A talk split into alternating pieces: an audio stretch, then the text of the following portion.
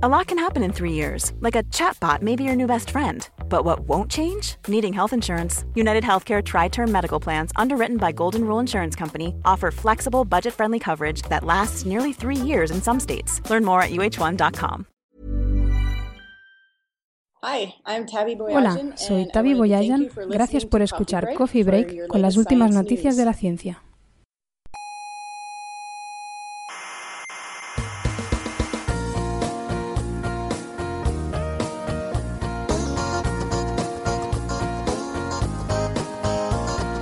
Aquí comienza Coffee Break, la tertulia semanal de la actualidad científica. Son como Isaac Asimov. Pero en jóvenes, digamos. Exacto, en jóvenes Exacto. y en vez de libro, Eh, en, en radio. Y podcast. Eso.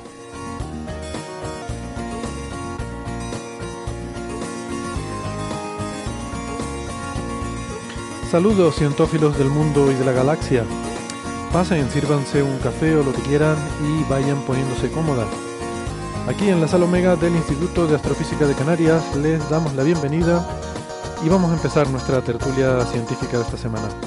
Tenemos café, tenemos amigos y tenemos cosas muy interesantes que comentar. Les habla Héctor Socas y esto es Coffee Break, Señal y Ruido. Hoy hablaremos de dinosaurios y si eh, tenían pluma, que es un tema muy controvertido y de gran actualidad, con un nuevo trabajo que podría ser un gran descubrimiento. Tendremos algo de inteligencia artificial con el nuevo proyecto de DeepMind que parece que se han cansado de jugar a jueguitos y ahora quiere ayudar y contribuir al avance científico, la lucha contra las enfermedades y demás. Y también hablaremos del Sol y de nuestra querida estrella de Tavi, que la teníamos un poco abandonada, también la tendremos hoy de vuelta en el programa. Todo eso en un minutito, antes con su permiso les recuerdo que nos pueden escuchar en internet, estamos en Evox, en Apple Podcast y también en TuneIn. Y sobre todo lo que les recomendamos es que se suscriban, que no les cuesta nada y así no se pierden ni un solo episodio porque les queda siempre grabadito en su dispositivo móvil para escucharlo cuando estén muy aburridos y no tengan nada mejor que hacer. Nuestra página web, donde tienen toda la información sobre dónde encontrarnos, eh, cómo suscribirse, todos los episodios anteriores, las referencias de todos los temas que comentamos. Está todo, como digo, en nuestra web que es señalirruido.com. Todo junto, con señalirruido.com. En la radio nos pueden escuchar en Canarias, en Icoden Daute Radio, Radio El Día, Radio ECA y Ondas Yaiza. En Madrid, en Onda Pedriza. En Aragón, en Radio Ebro. En Málaga, en Radio Estepona. Y en Argentina, en la FM 99.9 de Mar del Plata. También en nuestra página web, les recuerdo, señalirruido.com, tienen los horarios y las frecuencias de estas emisoras.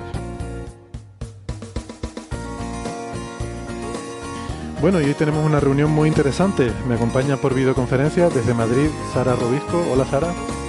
Hola, ¿qué tal estáis? Muy bien. Sara es en Twitter arroba eh, SaraRC83. Em, tenemos también en Valencia Alberto Aparici. Hola Alberto. Hola, hola Héctor. Hoy desde mi casa nos vigila desde las alturas el ojo de Horus del, del, del sarcófago de Tutankamón, que lo tengo en mi, en mi pared. Además está señalando, está señalando hacia arriba, pero no hacia el techo, sino hacia donde tienes el, el cuadrito, ese pequeñito, que parece muy inofensivo. No parece nada ominoso, así tan pequeñito. Deberías hacer tú una en versión mural. Es que ve, eh, no necesita ser grande para ver el pasado, el presente y el futuro, que es lo que el ojo de Horus hace. Vale, vale. Alberto es arroba ciencia brújula. Eh, y también tenemos en Málaga a Francis Villatoro. Hola Francis. Hola, felices fiestas a todo el mundo. Yo hoy vengo, lo confieso, con un poquito de alcohol en la sangre porque hemos tenido un pequeño piscolabi navideño, pero que nos lo vamos a pasar igual de bien con, con el programa. Nos lo vamos a pasar hasta mejor. Hoy va a ser un espectáculo. sí. Va a haber, va a haber aquí mandanga. Hoy va a ser un espectáculo. Francis es arroba Sí, em- emulenews en Twitter. Sí, ves en por lugar de, cierto, eh, de mi, café, charla, mi charla sobre los 50 años de la teoría de cuerdas en Desgranando Ciencia en Granada se puede ver en YouTube. Buscáis en YouTube el canal Hablando de Ciencia. El sábado por la mañana, la primera sesión de la mañana. El último que acaba hablando soy yo. Pero todo el programa, que son como ocho vídeos en YouTube, está de escándalo, está muy bien y os lo vais a pasar muy bien. Muy Son bien. charlitas breves, ¿no, Francis? Son cosas de 10 10 minutos. minutos, salvo las personas especiales, por ejemplo, la rectora de la Universidad de Granada y ciertos eh, divulgadores especialmente atractivos para la organización tienen 20 minutos. vale. Pero a mí me pidieron que contara 50 años solamente en 10 minutos. Y 50 años de teoría de cuerdas, que no son 50 años de soledad. y yo he contado 5 años en 5 minutos y 45 años en 5 minutos. ¡Ostras! Yo estoy totalmente convencido de que lo que contó la rectora a lo largo de 20 minutos fue apasionante y que, seguro que tenía sentido esa distribución. ¿Cuántos años de universidad contó la rectora? ¿150 o qué? no, bueno, la charla de la rectora fue muy interesante, lo que pasa es que fue un poquito larga porque habló del tema de género en, los grados. Entonces ah. habló del problema de género, de las carreras que están masculinizadas muchas de, biología, ciencias de la salud, etcétera, las carreras que están feminizadas, como ingeniería, física, etcétera, pero habló del ejemplo granadino, del ejemplo andaluz, del ejemplo español, del ejemplo europeo, del ejemplo mundial y habló de una serie de directivas y en cada caso agradecía a qué personas en concreto de su gabinete le habían preparado los datos y claro, ya no podía dejar de contar esos datos eh, porque se lo habían preparado gente con nombre y apellidos. Estuvo muy bien la charla, la charla está muy bien, ¿eh? pero realmente con saber el caso granadino prácticamente el, se extrapola. representativo del caso mundial. Estas cosas escalan bastante bien. Eh, eh. Mm. Por cierto, creo que lo has dicho al revés. Me parece que dijiste las feminizadas, o sea, creo que las feminizadas son las de relaciones con ciencia de la salud, las masculinizadas son las de ingeniería, física, etcétera. Exactamente, lo, he dicho al revés. a propósito para ver si estabais al hora. Está, el vinacho ese era bueno, ¿eh? bueno, venga, vamos entonces con nuestras historias. En episodios anteriores. Vamos a empezar con un par de Sí, perdona. Qué bonito, que, me ha gustado mucho. No, conocías la, la, cortinilla de episodios anteriores. Es, es la última, la más reciente que tenemos. Es la primera vez que la escucho como participante. Ajá, vale. Pues porque, mm, por ejemplo, en episodios anteriores, la semana pasada, tuvimos em, un poco esta duda que nos surgió porque yo en algún momento hablé de un antiátomo de hidrógeno y entonces Bernabé me puntualizó adecuadamente que mm, si no sería un átomo, un átomo de antihidrógeno más que un antiátomo de, de hidrógeno. Bueno, total que pues como le eh, invocamos aquí a Neferchiti para ayudarnos en todo este tipo de disquisiciones, pues enseguida muy amablemente nos respondió y nos envió este audio. Saludos, amigos de Coffee Break. Me ha gustado mucho esa dicotomía que habéis planteado entre antiátomos de hidrógeno o átomos de antihidrógeno. Bueno, ya sabéis que yo no soy científica ni experta en estas cosas, pero sí trabajo con la lengua, soy lingüista, y desde mi humilde punto de vista, yo creo que si ponemos el anti en átomo, parece que, es el concepto mismo de átomo el que se niega, el antiátomo. Cuando me ha parecido a mí entender que de, de, lo que se trata es la existencia de la antítesis del hidrógeno como elemento, o sea que no es eh, lo contrario de un átomo en general, sino lo contrario del hidrógeno. Pero bueno, esa es mi, mi opinión respecto a, a, las dependencias. Me encanta eh, hablar con vosotros siempre y os mando un saludo y un abrazo muy muy fuerte. Pues yo creo que yo creo que tiene razón, ¿no? Que mm, realmente lo que es anti es el hidrógeno, no el átomo, ¿no? En general, en inglés se prefiere hablar de átomo de antihidrógeno que de antiátomo de hidrógeno. Eh, es la preferencia habitual en, artículos científicos sobre este tema, ¿no? Eh, yo etimológicamente no sé cuál es lo mejor, pero os digo, en inglés se suele decir átomo de antihidrógeno, se suele hablar directamente de antihidrógeno al mismo nivel al que se habla de hidrógeno.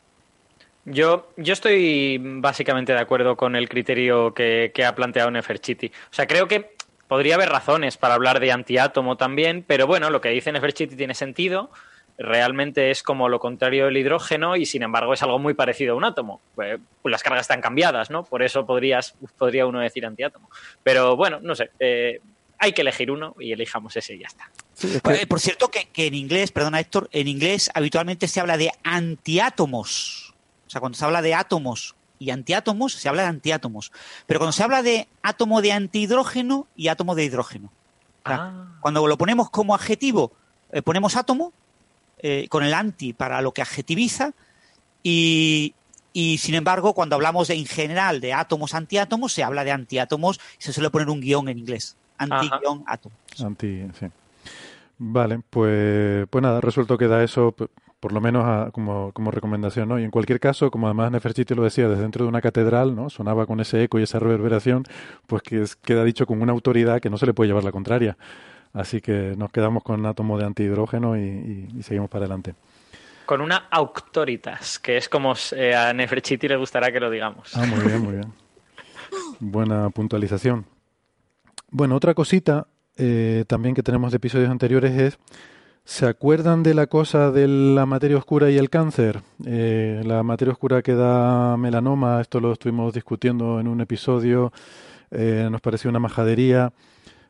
Yo escribí una respuesta a ese paper, em, les comenté el otro día que me lo acaban de aceptar pero que el editor había dicho que le iban a, se lo iban a enviar a, a los autores del trabajo original, que se llaman Ziutas y, y Balakovich, por si querían a su vez hacer una respuesta a la respuesta. Entonces, pues justo anoche eh, me la enviaron, la, la editora me, me, me, reenvió la respuesta de, de Ciutas y Balakovich para ver si yo quería, pues a su vez, volver a responder y tenía algo más que añadir, ¿no? Pero pero le he dicho que no, que eh, la cosa se queda así, ya yo dije lo que tenía que decir. Y, pero está bien, no es. Yo temía que a lo mejor podía ser alguna cosa un poco que, que se saliera de los cauces de la caballerosidad, pero, pero no. Ellos plantean una respuesta en la que no. Eh, bueno, simplemente discrepamos las interpretaciones, pero ni.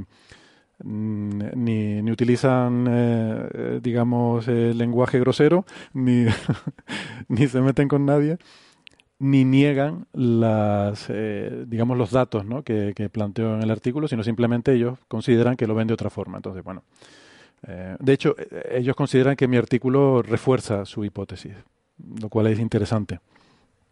Pero bueno, pues eso es... es... evidente que lo ven de otra forma, porque dicen que la materia oscura da cáncer. Creo que no hace falta dar una respuesta para eso. O sea, le dan la vuelta a la tortilla de tus datos, le dan la vuelta a la gráfica, la ponen al revés y dicen, claro, faltaría más, apoya la opinión de Héctor, lo que ya habíamos dicho, es que Héctor es un... Eh, es muy curioso. No, resulta que, claro, ellos habían dicho que era cáncer de piel. Yo dije, bueno, de piel y de todos los demás. O sea, esas periodicidades están en todos los cánceres, ¿no? Entonces ellos dicen, ah, pues esto refuerza lo que estamos diciendo. No solo está en el de piel, sino que está en todos, ¿no? Madre mía. bueno. Eh, en fin, es cierto que sí que hay periodicidades y eso sería interesante. Yo es que no he encontrado nada en la literatura médica al respecto y esa de 88 días, pues la del año es fácil explicarla, hay todos los armónicos, son fáciles de explicar como, eh, bueno, las costumbres que tenemos de nuestras revisiones anuales, periódicas, que es donde tendemos a encontrar este tipo de, de problemas, ¿no?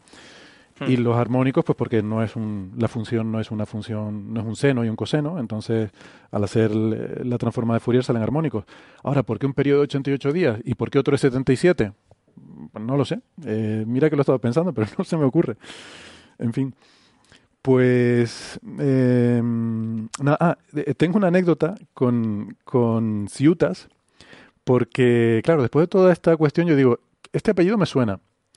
Y entonces fui y busqué en mis archivos de correo electrónico y efectivamente yo tuve un intercambio de correspondencia con este señor en el año 2006. Ah. Curiosamente. Eh, con este mismo. Pues, y resulta que era porque en ese año, en 2006, yo había publicado un artículo sobre unas observaciones en el Sol, en las que estábamos intentando hacer un, un tipo de, de estudio que bueno, no salió muy bien, proponíamos una técnica nueva, pero los datos que teníamos no daban para hacer lo que pretendíamos, ¿no? Entonces publicamos el artículo, aplicamos la técnica, pero los resultados eran eh, claramente no eh, no tenían mucho sentido, ¿no? Y bueno, lo explicamos así en el artículo y lo dejamos como una propuesta para, eh, para algo que sería interesante de hacer. Que de hecho ahora casualmente pues hay, hay una estudiante tenemos un estudiante de doctorado, Andrés y yo, que está ahora terminando su tesis y justamente está haciendo esto, pero bien, ¿no? Bueno, pues el, el gato. El gato. Ha salido el gato. Ha salido el gato de Sara. está ahí. parece, que baja. Pues nada, ahí está, se está, se está bajando. conste para los oyentes que no ven en la foto pequeña en el podcast que Sara está justo detrás del lugar donde duerme la siesta el gatito.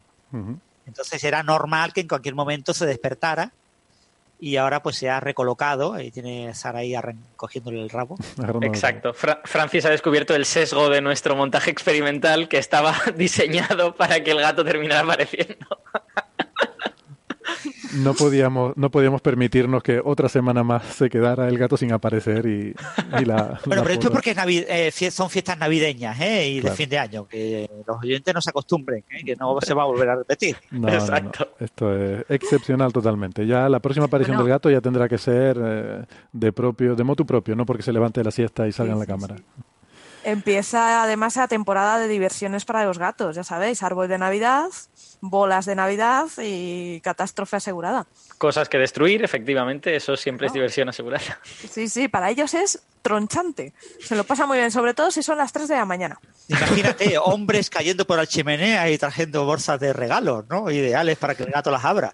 Exacto. Sí, también, también. Calcetines colgados de la chimenea, ¿no? Eso se hace mucho en los países anglosajones. Ah.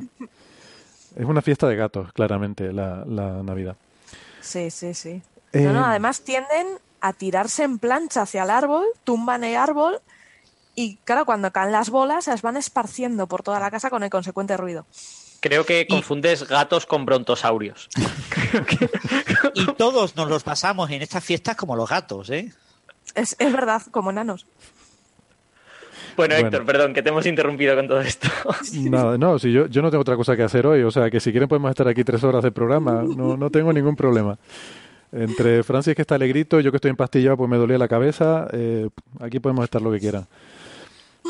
Pues nada, que total, que el paper estaba, estaba mal eh, y presentábamos los datos por, por, presentarlos, pero que la gracia en aquel momento era la técnica, ¿no? Explicar la técnica. Y entonces eh, él me escribió porque mm, él pensaba que esos datos que tenían que ver con abundancia de, del oxígeno en una estructura magnética, él pensaba que esos datos apoyaban su teoría sobre materia oscura de acciones que, pues, bueno, eh, entonces me escribió para, para preguntarme si estaba seguro de que eso era un error y no serían las acciones de materia oscura que estaban produciendo ese resultado espurio, ¿no?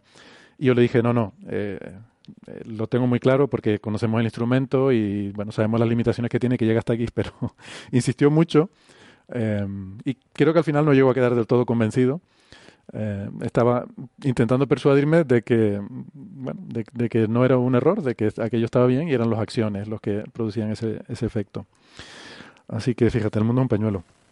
No, no había Oye, por, por, cierto, Héctor, una, una, cosa que has dicho, eh, eh, se me acaba de ocurrir ahora, igual es una completa tontería, pero cuando has dicho los armónicos estos, 76 días, 88 días, no sé muy bien cómo darles vueltas y tal, se me ha ocurrido que si tirando de, o sea, estirando un poco, quizá demasiado, el argumento de todo esto tiene que ver con cuando nos hacemos revisiones médicas, puede que en, los países de donde vienen los datos, que no sé si era Estados Unidos, Estados Unidos sí. puede que haya revisiones trimestrales y que entonces, o sea, que sea habitual allí eso. Pero es que no es un trimestre tampoco. Es que bueno, pero son 88 días. Claro, pero es 88 más menos 0,7. O sea, es un pico muy, muy estrecho. Ya. Hmm. pues no sé. Sí. No, no, yo ya te digo, le está dando muchas vueltas y no sé, no sé a qué puede ser debido. Pero eso no son los armónicos. Los armónicos me refiero a armónicos de un año, porque cuando ves el espectro de potencia, ves que tienes un pico muy, muy claro, muy fuerte en un año, y luego en dos, tres, o sea, dos, tres, cuatro, cinco, seis años a la menos uno, que son los armónicos de ese pico de un año. Eso hasta ahí todo perfectamente entendible. El problema es el de 88 días y el de 77 días, que no sé cómo... Puede ser incluso algún artefacto del procesamiento de los datos, ¿no? Porque te ponen...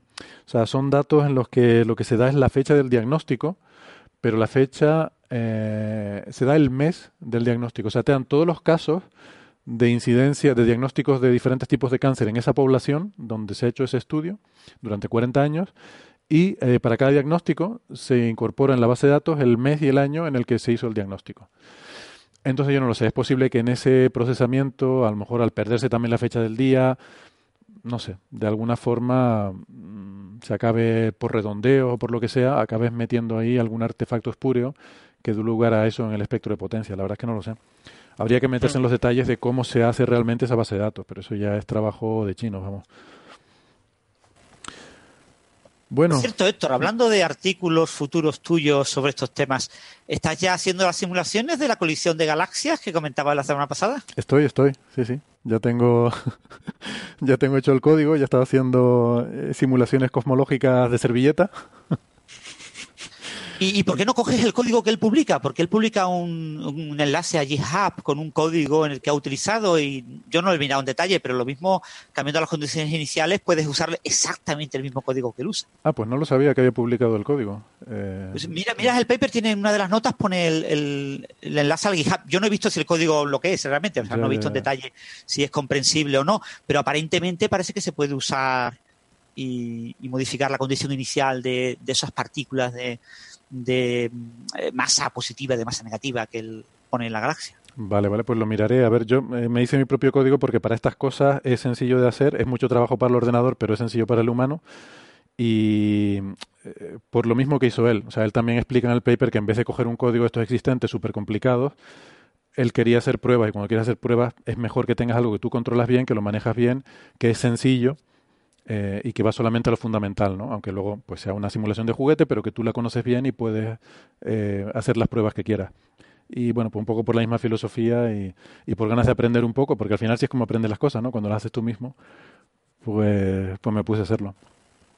Pero... Muy bien, ya lo digo, Sara te está ahora tirándose de los pelos, porque, claro, uno de los grandes algoritmos del siglo XX es el algoritmo de multicuerpo, que es un algoritmo que utiliza un árbol jerárquico para simplificar eh, cómo localizar partículas cerca de una partícula concreta. Está considerado uno de los grandes algoritmos del siglo XX y obviamente los que hacéis un software así de a primeras, porque parece un programa muy sencillo, no lo soléis utilizar. Yo no sé tu caso, quizás tú eres uno de los pocos que lo usa, pero la mayoría no lo suele usar y eso mejora muchísimo la eficiencia. ¿eh? Sí, no, eh, no, lo uso porque yo quería reproducir el resultado de, de Farns y él lo hace con 50.000 partículas. Entonces, para 50.000 partículas no hace falta hacer eso. Eso se hace para simulaciones como el Millennium, con eh, miles de millones de partículas, donde ahí sí que necesitas optimizar, ¿no? Eh, esto es por eso digo que es sencillito. O sea, cuando mm, se trata de hacer un, cálculo sencillo, no, no, de hacer una cosa muy complicada y muy realista. Um, de no, pero tiene razón Francis, que es cierto que cada se yo veo que no se usa lo suficiente los, eh, los árboles, los, grafos, eh, los grafos para resolver problemas complejos. No tendemos a usar esa herramienta. Y no, pero la gente, la gente que trabaja en esto sí. O sea, eh, si miras la literatura de la gente que hace simulaciones cosmológicas de verdad para hacer investigación, ellos sí que usan este tipo de técnicas como árboles. Eh, para lo que decía Francis, ¿no? En vez de calcular la influencia en una partícula de todas las demás partículas, como eso sería una barbaridad, lo que haces es que, eh, digamos que jerarquizas el problema. Dices, bueno, estas que están cerca se influencian a sí mismos y, todo esto lo considero un, una rama, un, clúster, lo considero una agrupación de partículas que responden todas como una sola partícula. Pero luego aquí dentro, entre ellas, ya sí que mm, entre ellas veo en detalle las interacciones entre unas y otras. Eso se hace, sí. Pero vamos, ya digo, la, gente que trabaja, la gente que se gana la vida haciendo estas cosas y hace simulaciones con superordenadores, con miles de millones de partículas y estas cosas, ¿eh? que no es no es para nada mi objetivo, no lo era de hecho tampoco el de Farns. O sea, vas a proponer una cosmología nueva que se carga todo la vida y por haber, no vas tampoco a hacer las cosas bien. Te haces una cosa sencillita para salir del paso y que salga lo que tú quieres. Sí, yo solo quería destacar el tema ese para los oyentes, ¿no? Que quizás la cuestión de la belleza, ¿no? Eh, en informática también tenemos algoritmos bellos. Y entonces se hubo un, a finales, sobre todo alrededor del año 2000, se eh, preguntó a los grandes expertos de la informática, a los grandes gurús, muchos de ellos clásicos, ¿eh? autores de los propios algoritmos, pues estaban vivos porque la informática es muy reciente, y se decidieron los 10 algoritmos más bellos, más interesantes. Y son algoritmos que quizás en todas las asignaturas de física computacional, de métodos numéricos, de aplicaciones de la informática a diferentes áreas, deberían de ser conocidos por todo el mundo, porque son joyas. Igual que alguien estudia la mecánica de Newton, aunque sabemos que es mentira, porque está la mecánica de la relatividad, la cuántica, etcétera, pero se estudia porque es una joya, ¿no? de la historia de la humanidad, estos grandes algoritmos son joyas y si todo el mundo los estudiara, probablemente todo el mundo los usaría, porque una vez que coges la idea dices, claro, es que no se puede hacer de mejor manera. Es que el Quicksort, el, la transforma rápida de Fourier, el algoritmo este de simulación multicuerpo eh, jerarquizando el volumen, dividiendo el volumen en subvolúmenes y, y, lo que tú comentabas, ¿no? Agrupando subvolúmenes para considerarlo de manera efectiva. E, ese tipo de algoritmos mm, son algoritmos que a priori todo el mundo debería conocer porque son obras de arte. La burbuja. Sí. el algoritmo de la burbuja. Es mi favorito. el algoritmo de burbuja es el Quicksor, es su, que es su planta burbuja. ¿no? Ah. Burbuja es demasiado sencillo. Y de hecho, burbuja tiene antecedentes que se pueden remontar a, los romanos y cosas así. Incluso a los griegos. De todas formas, mm, a ver, estando de acuerdo con todo eso que has dicho, ¿no? Pero simplemente por matizar una cosa, yo no creo que la eh, física newtoniana se enseñe solo por una cuestión histórica, sino también porque es que es muy útil es que realmente puedes resolver el 99,9% de los problemas de una forma mucho más sencilla que aplicando relatividad, que es mucho más complicada y solo la necesitas para algunos problemas muy específicos, ¿no? Sí, pero fíjate, coincidís en eso, Francis y, tú, porque este tipo de algoritmos, aparte de ser eh, obras de arte, ser bellísimos, son súper útiles, porque una vez los conoces, tienes el concepto, te facilitan la vida un montón. Así que nosotros en diseño de algoritmos sí los vemos, pero sí creo que debería un poco eh, enseñarse en más ámbitos. Yo tengo, tengo que decir que cuando estudié métodos numéricos en la carrera, eh, a lo mejor es porque es la manera correcta de hacer las cosas, pero a mí me pareció que, era una asignatura desaprovechada, en la que eh, nos describían algunos algoritmos que eran muy útiles, como el simplex, como rungecuta y tal y cual, pero luego nos obligaban a hacer ejercicios con la mano, o sea, con lápiz y papel y, aplicar, aplicar iteraciones de rungecuta, que era una cosa absurda, ¿no? Entonces, ese, ese tiempo que perdimos haciendo cosas que un ordenador, un código debería estar haciendo, pues quizás lo podríamos haber dedicado a aprender algoritmos modernos interesantes y que quizá podríamos haber aplicado a cosas. Yo, Alberto, como profesor de asignaturas de ese tipo de hace ya siglos, eh, desde el siglo pasado, eh, te comento que obviamente, ¿no? O sea, la tradición era decir, si lo sabes hacer a mano, sabrás hacerlo por ordenador, hmm. pero la realidad es que son mentiras. Si lo sabes hacer a mano, no sabes hacerlo por ordenador, el ordenador tiene ciertos detalles, ciertas cosas. Yo siempre he reivindicado que hay que enseñarlo sí o sí usando ordenadores, ¿no? Acepto que se use un software que te ayude, como puede ser un MATLAB, como puede ser, bueno, hay, muchos software eh, que te ayudan, eh, pero eh, tienes que programarlo. Si no lo programas con un ordenador, si no, si tú quieres aprender a mm, llevar burros por el monte cargados de cosas, tienes que hacerlo con burros cargados de cosas. No puedes mm, llevar bicicletas. Totalmente de acuerdo, totalmente de acuerdo. Fíjate, cuando estudiaba yo allí en la prehistoria, se hacían en Pascal, con el Turbo Pascal. Sí, yo usé Pascal en el, en el instituto. Eh, un profesor. Bueno, Niklaus Wirth, el padre de Pascal, lo hizo para lo que lo hizo en su momento. Estamos hablando de un lenguaje creado sobre el año 1970, cuyo objetivo era que la gente usara la programación estructurada. Hoy en día es inconcebible programar de forma no estructurada, pero en aquella época era absolutamente revolucionario. Entonces, eh, por honor a este gran genio que fue Niklaus Wirth, durante muchos años se ha estado estudiando Pascal, después Módula, que fue otro lenguaje de, de, Wirth, y más tarde Módula 3. Eh, son lenguajes que tienen su contexto. Un Turbo Pascal era una versión mm, con programación modular, con muchas cosas añadidas a lo que era el Pascal original. Yo estudié el Pascal original porque no me quedó otro remedio, pero yo mm, le doy el mérito a ese gran genio que fue eh, Niklaus Wirth, eh, afincado en Suiza, y, debemos recordarlo como uno de los padres de, que todo el mundo hoy en día conciba la informática pensando de una manera muy diferente a como se pensaba en la década de los 60. Hmm. Muy bien. Vale, pues, pues nada. Em, más cositas así de este popurrí salpicado que teníamos para hoy. Hemos dicho a Héctor, ¿eh? ha perdido el hilo completamente, ya no sabe dónde tiene la cruz. Menos mal que tenemos las cosas aquí apuntadas, porque si no, pero, pero está bien, porque esto no pasa nunca en Coffee Break, entonces pues así variamos un poco, ¿no? Esto es dispersarnos por los errores. ¿Cuándo nos ha pasado que los breves duren hasta después de la pausa para el podcast? Nada, nada, nunca, nunca. Entonces, pero bueno, por estas fechas pues nos podemos permitir alguna, alguna cosa diferente. Eh, nada, otra cosilla. Eh, estos días hemos visto una noticia muy chula sobre observaciones con ALMA de discos protoplanetarios que se empiezan a formar en otros sistemas. ¿no? Me parece una noticia muy interesante. Eh, lo que pasa es que es una noticia que si les parece bien, bueno, si quieren podemos comentar algo, pero me gustaría tener a Ángel porque eh, controla bastante todo este tema, ha escrito en su blog sobre esta noticia y, y bueno, pues podría estar bien comentarlo con él, ¿no? Eh, a ver si conseguimos que venga la semana que viene y que nos hable de este tema.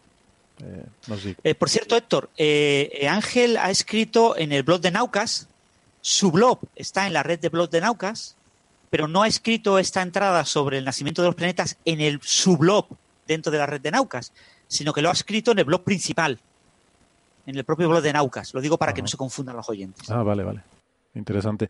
Yo lo vi, él tiene esta sección de Soco de Astronomía en, en, el periódico eh, ahí, en Córdoba, me parece que es un periódico, ¿no? Donde tiene una sección y lo había escrito allí, es donde, es donde lo vi, pero supongo que habrá Exactamente, lo que ha escrito en, la, en Soco de Astronomía, él lo pasa al blog principal de Naucas. ¿eh? No lo publica en su blog, el, blog, el Lobo Rayado, así se llama el, blog que él tiene. Sí, vale, muy bien. El, su blog, ¿cómo se llama? Ah, se llama Universo Rayado, perdón. Se llama Universo Rayado. su blog. Y esta entrada en concreto la ha publicado en el blog de Naucas. Muy bien.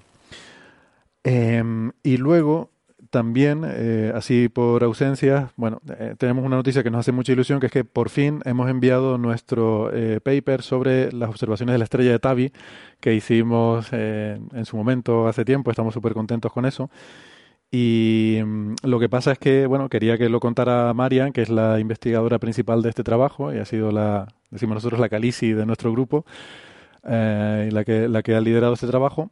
Y nada, estaba previsto que, que viniera hoy, pero pues al final no ha podido, pues se ha complicado la cosa y no ha podido venir. Entonces, bueno, pues yo, si quieren, podemos luego más adelante poder dar unas pinceladas de qué va esto y tal.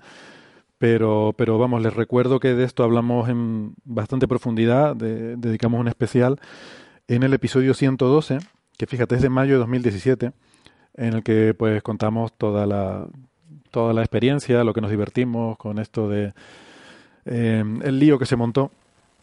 Y, y nada, pues que, fue divertido. Bueno, los resultados, pues la verdad es que tuvimos muchas frustraciones eh, porque muchas veces pensamos que habíamos descubierto algo súper interesante y luego siempre era un problema instrumental. así que mm, eh, fue un poco frustrante, pero bueno, algunos resultados sí que hay. entonces, bueno, si quieren los podemos comentar luego. Pero bueno, ya les digo, ¿no? Que esperaba que, hubiera estado Marian hoy aquí. Ayer justamente lo subió, lo subió Marian al, al archive, así que está ya disponible, por eso lo queríamos comentar en este programa, porque ya está. En realidad puede ser una cosa, ya lo había enviado la semana anterior, pero como ella no podía venir, pues le pedí que si no lo subía al archive todavía para subirlo cuando, cuando lo fuéramos a comentar en el programa y, entonces pues dijo que sí, lo, subió estos días y bueno, eh, íbamos a comentarlo hoy, pero no ha podido ser. Así que, así que nada, bueno, luego yo les comento alguna cosilla.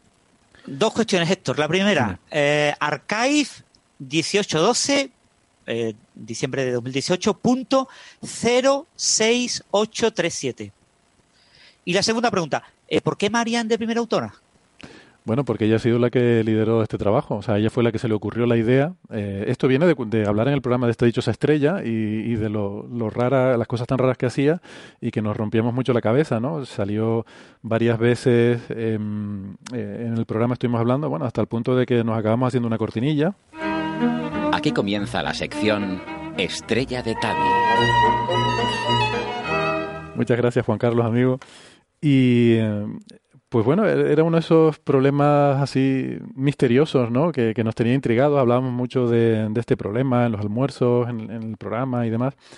Y, a Marian se le ocurrió proponer la idea de, hacer observaciones eh, con vistas a intentar determinar la actividad magnética de esta estrella. Y de ver, eh, porque claro, es un tema en el que no se suele... Eh, normalmente la gente que estudia estrellas, salvo los que estudian magnetismo en estrellas, pero la, gran parte de la comunidad no suele preocuparse mucho del magnetismo, ¿no? Y como esta estrella... No te rolles más, no te rolles más, Héctor. Otro día cuando esté María lo cuentas. También tenéis a Tavi de coautora, ¿no? Sí. sí, sí.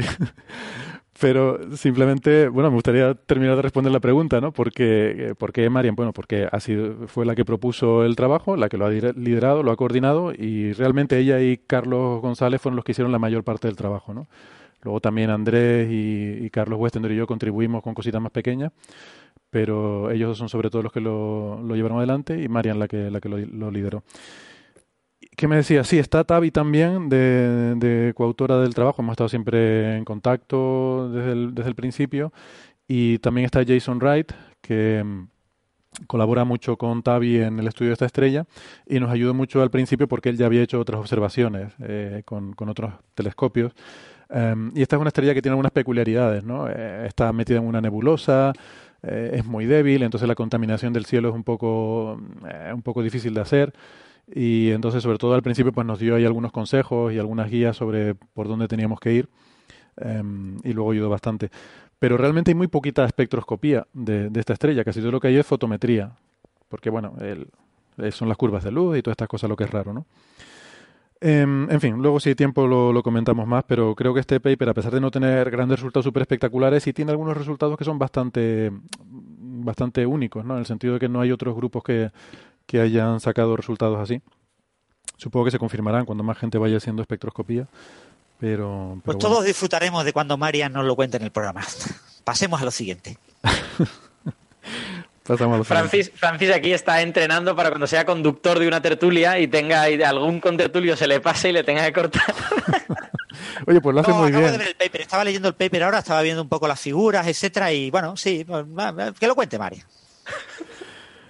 Eh, luego, otra cosilla así esta semana, ¿se acuerdan de la galaxia de Van Dokum? Esta galaxia que había eh, Van Dokum publicado en Nature, que era una galaxia que no tenía materia oscura pues y bueno luego se formó cierta polémica con esta galaxia pues hay dos artículos nuevos en los que hacen un estudio de la población estelar de esta galaxia que no se había hecho hasta ahora lo que pasa es que no resuelven la cuestión o sea la polémica este si tiene o no tiene materia oscura que es un tema muy importante porque eh, aunque sea paradójicamente el hecho de que no tenga materia oscura eh, pues sería un problema muy grande para las teorías de gravedad alternativa no las teorías MOND estas bueno, otro problema más. Realmente no creo que les afectara mucho porque tienen cosas mucho más graves de las que preocuparse y sin embargo siguen insistiendo ¿no? en sus teorías, pero bueno.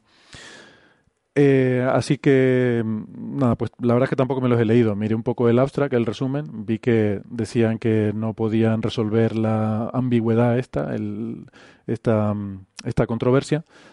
Así que los tengo ahí en la cola para ya leerlo cuando esté muy aburrido y no tenga nada, nada mejor que hacer.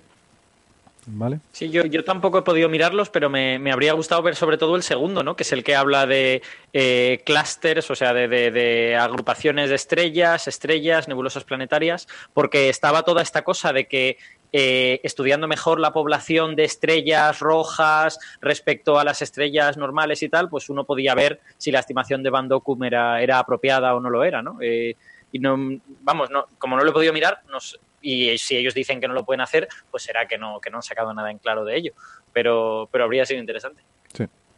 Sí, pero dicen que no, que no, no, no, no tienen, que no pueden resolver esa, el problema de la distancia. Básicamente al final es un problema de qué distancia está esta galaxia, ¿no?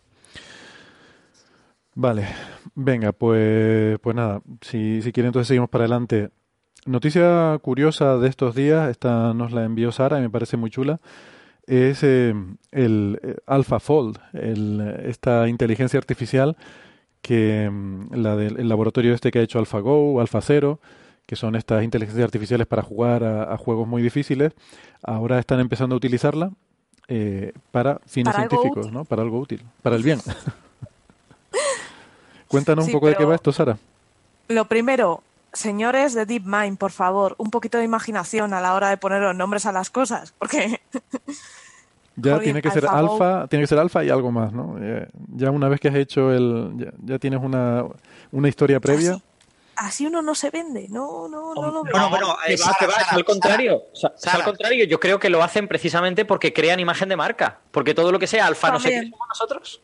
Pero ¿sabéis la razón? Alfa Romeo. No, no la sabéis, me parece que no será, la sabéis. Porque será un alfa, supongo, ¿no? Google ya no existe como gran empresa. Es verdad. Alphabet. Ah. Es verdad. Es Alphabet es la matriz que tiene a Google. DeepMind no fue comprada por Google, como dice la prensa. DeepMind fue comprada por el nuevo Google, por Alphabet. Y por eso lo de Alpha. por eso lo de Alpha. Ah. Claro bueno, hay, varios juegos, ¿no? Porque supongo que ellos también intentan decir que esta es una primerísima versión de cosas y por lo tanto la consideran una alfa, ¿no? Una, ni siquiera es una beta, es, una, es una primerísima versión. Pues mira, yo, yo que hablé de, esto en la brújula esta semana, eh, me harté de decir Google todo el rato porque me parecía más intuitivo, así que todo, todo lo que he dicho es súper impreciso, pero bueno, vale.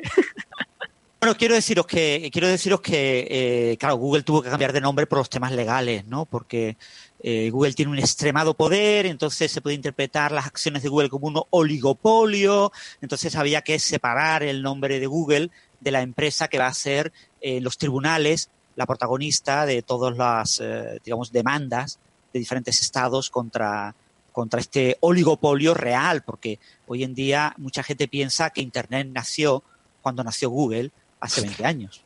Madre mía. Bueno, eso no es un oligopolio, eso es una falta de información. Pero tremenda, tremenda. Sí, Bueno, la ley es contra monopolios, ¿no? Oligopolio es cuando hay pocas eh, empresas que se parten el bacalao, que más o menos es la situación no, bueno, pero las, las, leyes también luchan contra los oligopolios. O sea, quiero decir, el, monopolio es un caso como muy concreto que se dio, pues, sobre todo en el siglo XIX, principios del XX, pues ahora, finales del XX, pues estamos yendo más a puñados de empresas, a dos, tres, cuatro, cinco. No, no creo que la ley vaya contra el oligopolio siempre y cuando no se no hagan esto, como llaman, cárteles. O sea, no, se constituyan en un cártel, ¿no? Sí, no, no se pongan de acuerdo para establecer precios y este tipo de cosas. O sea, mientras no se pongan de acuerdo entre ellos para soslayar la competencia, creo que la ley contra los oligopolios no tiene nada. Ah, es obvio que la ley que se creó contra los monopolios eh, se puede esquivar con los oligopolios. Pero lo que es cierto es que hay una serie de eh, estados que creen que que Google no pague impuestos cuando genera una enorme cantidad de dinero gracias a lo que hacen sus ciudadanos datos que sean ciudadanos, etcétera, pues provoca que haya acciones contra ellos. ¿no? Los monopolios ya están prohibidos prácticamente en todos los países del mundo. Los oligopolios ya nadie crea un monopolio. Por lo tanto, nadie ataca a nivel judicial contra un monopolio. Los oligopolios acabarán siendo prohibidos. Entonces, ahora hay mucha gente atacando a nivel legislativo con tribunales superiores, de esto, pues el Tribunal Superior de Justicia Europeo y cosas por el estilo, atacando a empresas como Google para que paguen un poquito más de impuestos. ¿no? Sí, lo pasa, lo de los oligopolios, vamos a ver, eh, es una tendencia natural de un mercado desregulado. O sea, es, igual que el, es como el colapso gravitatorio. O sea, igual que tú coges una cosa que es homogénea y la dejas evolucionar y por gravedad forma mm, condensaciones, pues eh, en un mercado eh, dejado de su propia mano tiende a generar oligopolios, ¿no? Creo que esto está estudiado además. Entonces, no, a ver, eh, prohibirlo es como intentar prohibir el número pi. Es casi que una ley, una ley. Tú puedes intentar tomar acciones correctivas para que eso no ocurra. prohibirlo, no sé yo hasta qué punto eso puede tener sentido, ¿no? A veces es como querer poner vallas al monte, me, me da la impresión de estas cosas. No, creo que, creo que eh, aciertas en el sentido de que lo que se prohíben son las prácticas, ¿no? O sea, quiero decir, se prohíbe que esos oligopolios se constituyan en cárteles, se, bueno, se intenta actuar contra la evasión fiscal de esos, de esos oligopolios, y luego la existencia del propio oligopolio, si sus prácticas son honestas, digamos, pues no tiene por qué ser particularmente malo. Lo mismo se decía de los monopolios cuando los prohibieron. O sea que. Tiempo a tiempo. las, leyes, las leyes de Maxwell prohíben los monopolios magnéticos. Eh, oh. Ay, que no, tengo el sonidito de todavía. Eh, por cierto, Héctor, no prohíben los monopolios, los monopolios magnéticos. las leyes de Maxwell, en rigor, predicen los monopolios magnéticos, pero Maxwell, observando que no existían, puso como valor cero a la carga magnética monopolar en su teoría pero es un forzamiento a la teoría. La teoría de manera natural eh, te pide a gritos que metas monopolios. Monopolos, perdón. sí, sí, exacto. O sea, básicamente las leyes de Maxwell definen que no existen los monopolos, ¿no? O sea, al poner igual a cero. Claro. Bueno, pues, pues, pues nada, yo creo que estábamos hablando de otra cosa, eh, pero no me acuerdo de qué. Sí, perdón, que estamos... Eh, Estábamos hablando de, de AlphaFold, ¿no? La aplicación de Alpha. Eh, fundamentalmente, DeepMind quiere aplicar la tecnología Alpha a biomedicina, que es donde está el dinero, ¿vale? O sea, nadie se gasta dinero en ajedrez o en Go o en cosas así, ¿no? Nadie se gasta dinero en máquinas recreativas del pasado y en simular los juegos de Atari. Pero en salud sí. Todos los países y todos los individuos del mundo pretenden gastarse mucho dinero de sus impuestos en, salud. Entonces, el objetivo de DeepMind es entrar en el mundo de la salud. Pero tú no puedes entrar en ese mundo de golpe. Entonces están dando pasos acercándose a ese mundo. Y AlphaFold, nos lo va a contar ahora Sara, es un gran paso hacia ese mundo, pero todavía es uno de los más pasos que van a dar ellos hasta llegar hasta ahí. Pero fíjate, Francis, eh, sobre ese tema, siempre en inteligencia artificial se ha experimentado primero con juegos y luego se ha avanzado en otros ámbitos. Porque los primeros, eh, digamos, algoritmos que se hicieron fueron para jugar al ajedrez, para... O sea, siempre se ha empezado por cosas como juegos y luego ya se ha ido expandiendo y viendo que servía para otras cosas. Así que sí, eh, quizás sea, sigan ese ritmo natural, ¿no? No lo sé, pero bueno, ellos ya lo han dicho varias veces. O sea, el director de la compañía, no me acuerdo que es así, es, eh, digamos, de rasgos orientales, ¿no? Lo ha dicho en muchas ocasiones que su objetivo es el mercado de la salud, ¿no? Hmm. Sin embargo, todavía no llegan a ese objetivo, ¿no? Todavía no, no, pero parece que están focalizándose en ese campo. Los juegos, y ahora pasamos a Alberto, eh, los juegos tienen la ventaja de que es un mundo cerrado con unas reglas muy bien especificadas e inviolables. O tú no puedes hacer lo que tú quieras en el ajedrez o en el Go. Las reglas son las reglas.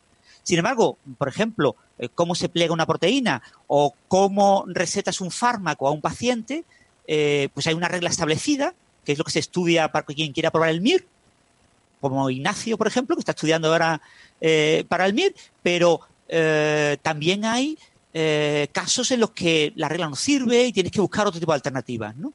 No, no, es, no, no tienes que elegir entre una de las reglas existentes. Tienes que tomar una decisión fuera del conjunto de reglas que tú has estudiado. Y eso es el, segundo paso, nunca puede ser el primero. Claro, tú pasas del paso de un mundo cerrado y determinista, por así decirlo, a un mundo completamente aleatorio, en el que todo puede pasar. Alberto. Sí, no, solo quería comentaros, haceros un comentario casi un anecdótico, pero que es muy divertido, que hace un par de semanas eh, Gary Kasparov hizo una tribuna en la revista Science, bueno, lo que en un periódico llamaríamos una tribuna, escribió un artículo eh, titulado, eh, a, mí, a, mí, me parece un título muy sugerente, El ajedrez, una drosófila del razonamiento. O sea, diciendo, igual que la drosófila es un modelo animal para estudiar un montón de cosas, el ajedrez está siendo un modelo para estudiar cómo, cómo se razona. y me parece muy interesante. Bueno, claro, efectivamente es un modelo muy limitado en comparación con todo el razonamiento en general, pero es un modelo. ¿Está bien? Y el artículo está muy bien porque además él demuestra que, bueno, lógicamente, ¿no? Él ha vivido todo esto, demuestra que se conoce los algoritmos del ajedrez, ¿no? Se conoce los algoritmos de programas que juegan ajedrez, los ha vivido, los ha trabajado y bueno, te habla un poco pues de la historia de los algoritmos que, jugaban ajedrez y cómo pues se ha revolucionado todo con la llegada de las, de las redes neuronales, ¿no? sé si no sé si alguno de vosotros juega al ajedrez o no. Yo tampoco nunca he sido un buen jugador, pero bueno, eh, siempre me ha gustado estar un poco a lo del tema. Eh, eh, Casparo pasará a la historia como el último campeón del mundo que batía a máquinas. Y, eso tiene la, doble visión, ¿no? Es decir, es el eh, campeón mundial de transición entre la época en la que un campeón del mundo estudiaba con personas y tenía un equipo muy bueno de campeones, de casi eh, eh, campeones, de gente números uno o números muy cercanos al uno, a pasar a estudiar con máquinas. Es decir, ahora gente como Carlsen o, o eh, eh, ¿cómo se llama el, competidor? Camarina, Camaruna. Eh, perdonad, se me ha ido. ahora mismo, un buen jugador de ajedrez tiene que aprender a jugar como las máquinas. Claro.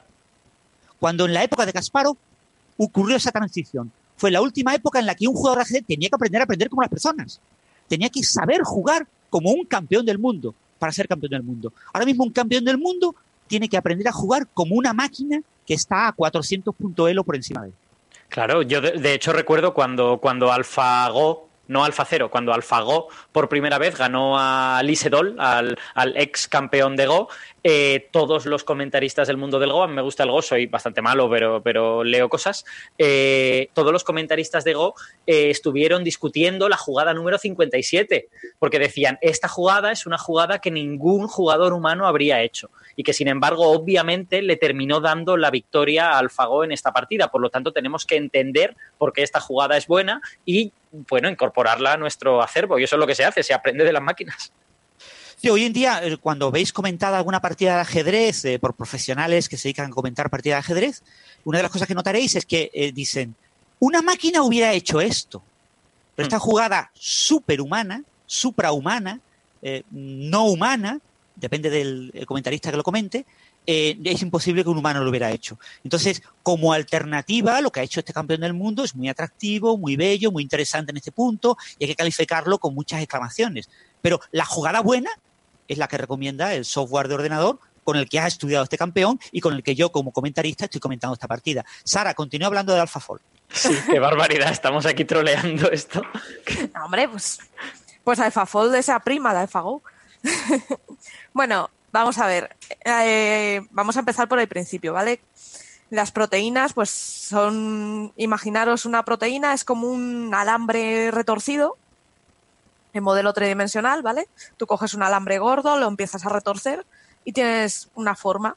Pues esa es más o menos la forma de una proteína, ¿vale?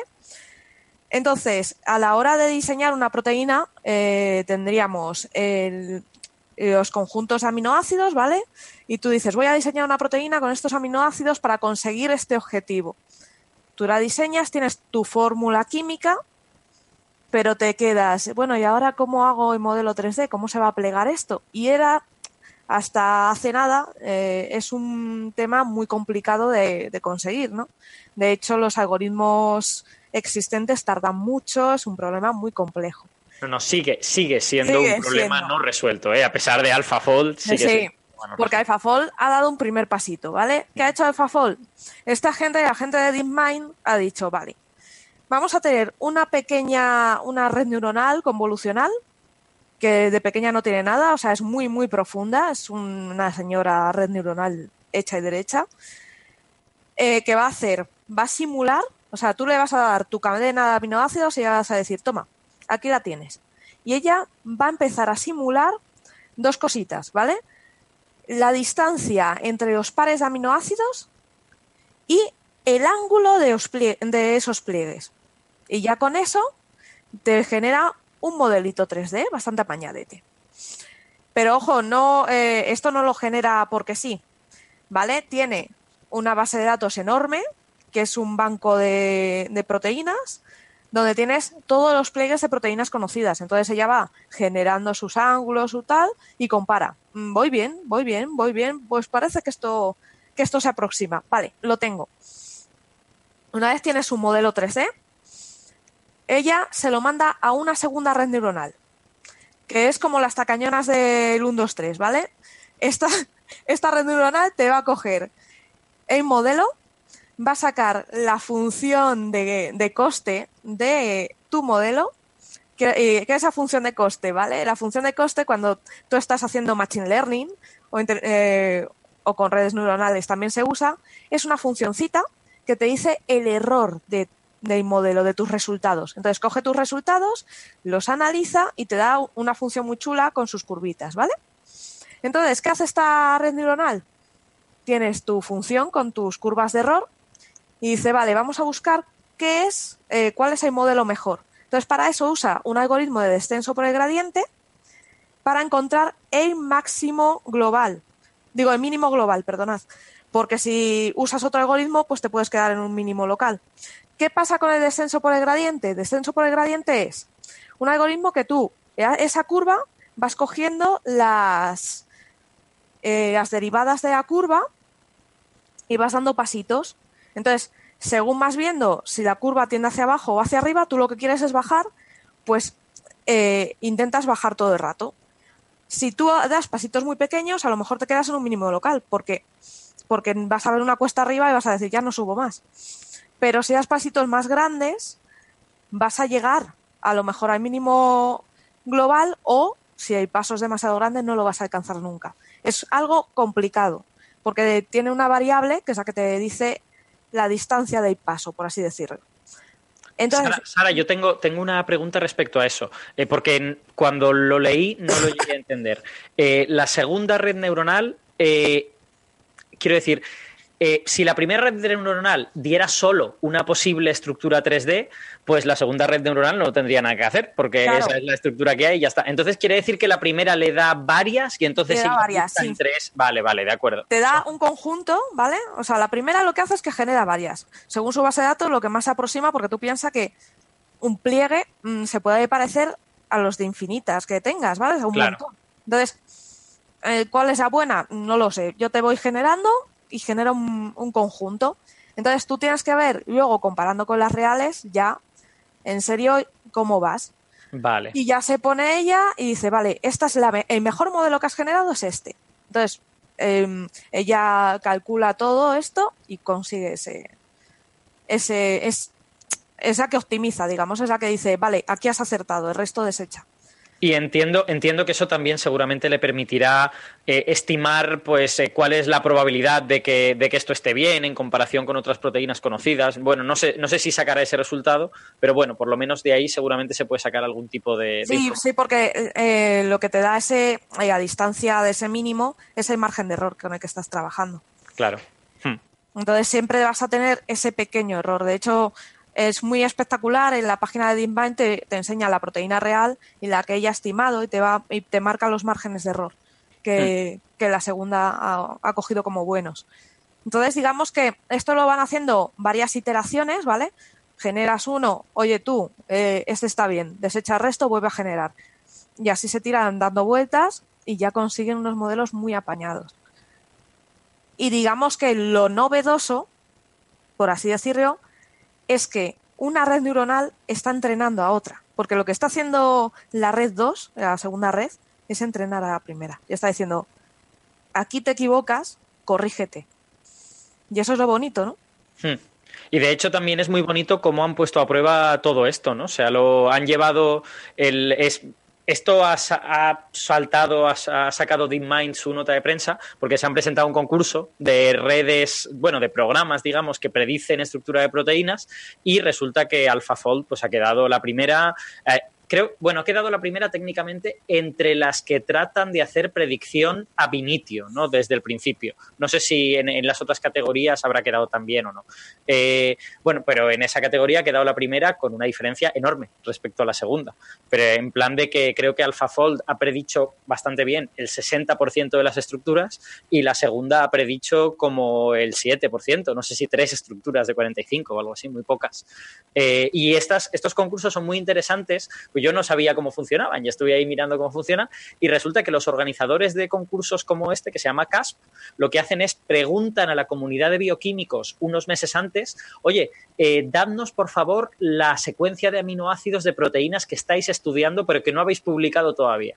Y nosotros vamos a ponérselas como reto y cuando vosotros lo publiquéis vamos a comprobar si esto está bien o está mal. Porque claro, si coges proteínas que ya están en la literatura, pues seguro que habría gente que podría hacer trampas, eh, no, no, tendría sentido. Entonces hay que hacerlo con proteínas nuevas, con lo que se trabaja un poco en conjunción con la comunidad de bioquímicos experimentales y yo creo que se hace ahí un tándem muy interesante.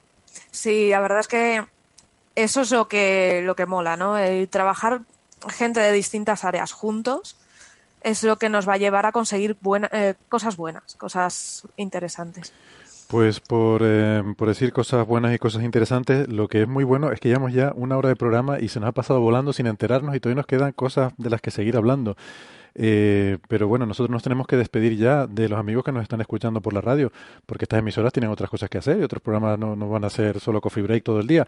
Entonces nos vamos a despedir, pero les recordamos que si tienen interés en seguir la conversación, porque hemos dejado todo lo súper interesante para ahora, eh, si, quieren, si quieren seguirnos escuchando, nos pueden escuchar en internet, pueden ir, buscar el podcast y así pueden escuchar el episodio en la versión extendida.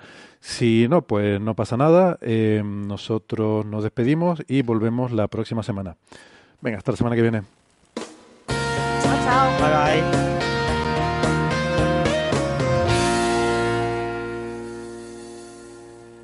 Muy bien, pues perdón por la, por la interrupción, pero estábamos hablando de AlphaFold, ¿no? Esta herramienta quizás convendría decir que esto es tan interesante porque eh, la forma en la que las proteínas interactúan tiene que ver con cómo encajan. O sea, realmente un puzzle tridimensional.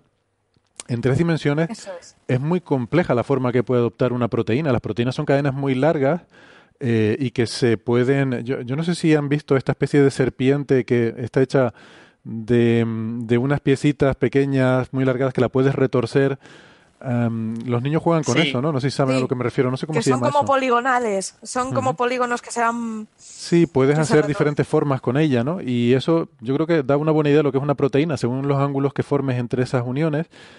Y el hecho de que eh, por, ejemplo, que, de que un anticuerpo pueda reconocer una, determinada bacteria, tiene que ver con cómo encaje eh, ciertos receptores en ese anticuerpo con la, forma de la bacteria, de su membrana. Y bueno, en general todo. O sea, cuando queremos que un medicamento interactúe con alguna célula o con alguna molécula, tenemos que. O sea, funciona a base de este puzzle, ¿no? De encajar estas piezas. Entonces, el saber predecir cómo será la forma de una molécula, de una proteína, es lo que nos da eh, si esto podrá hacerse o no. Alberto. Eh, sí, ya que, ya que dices esto, voy a hacer un comentario porque siempre que cuando explicamos esto, yo creo que a veces, a fuerza de eh, explicarlo en poco tiempo y sin entrar en muchos detalles, quizá podemos sobresimplificar.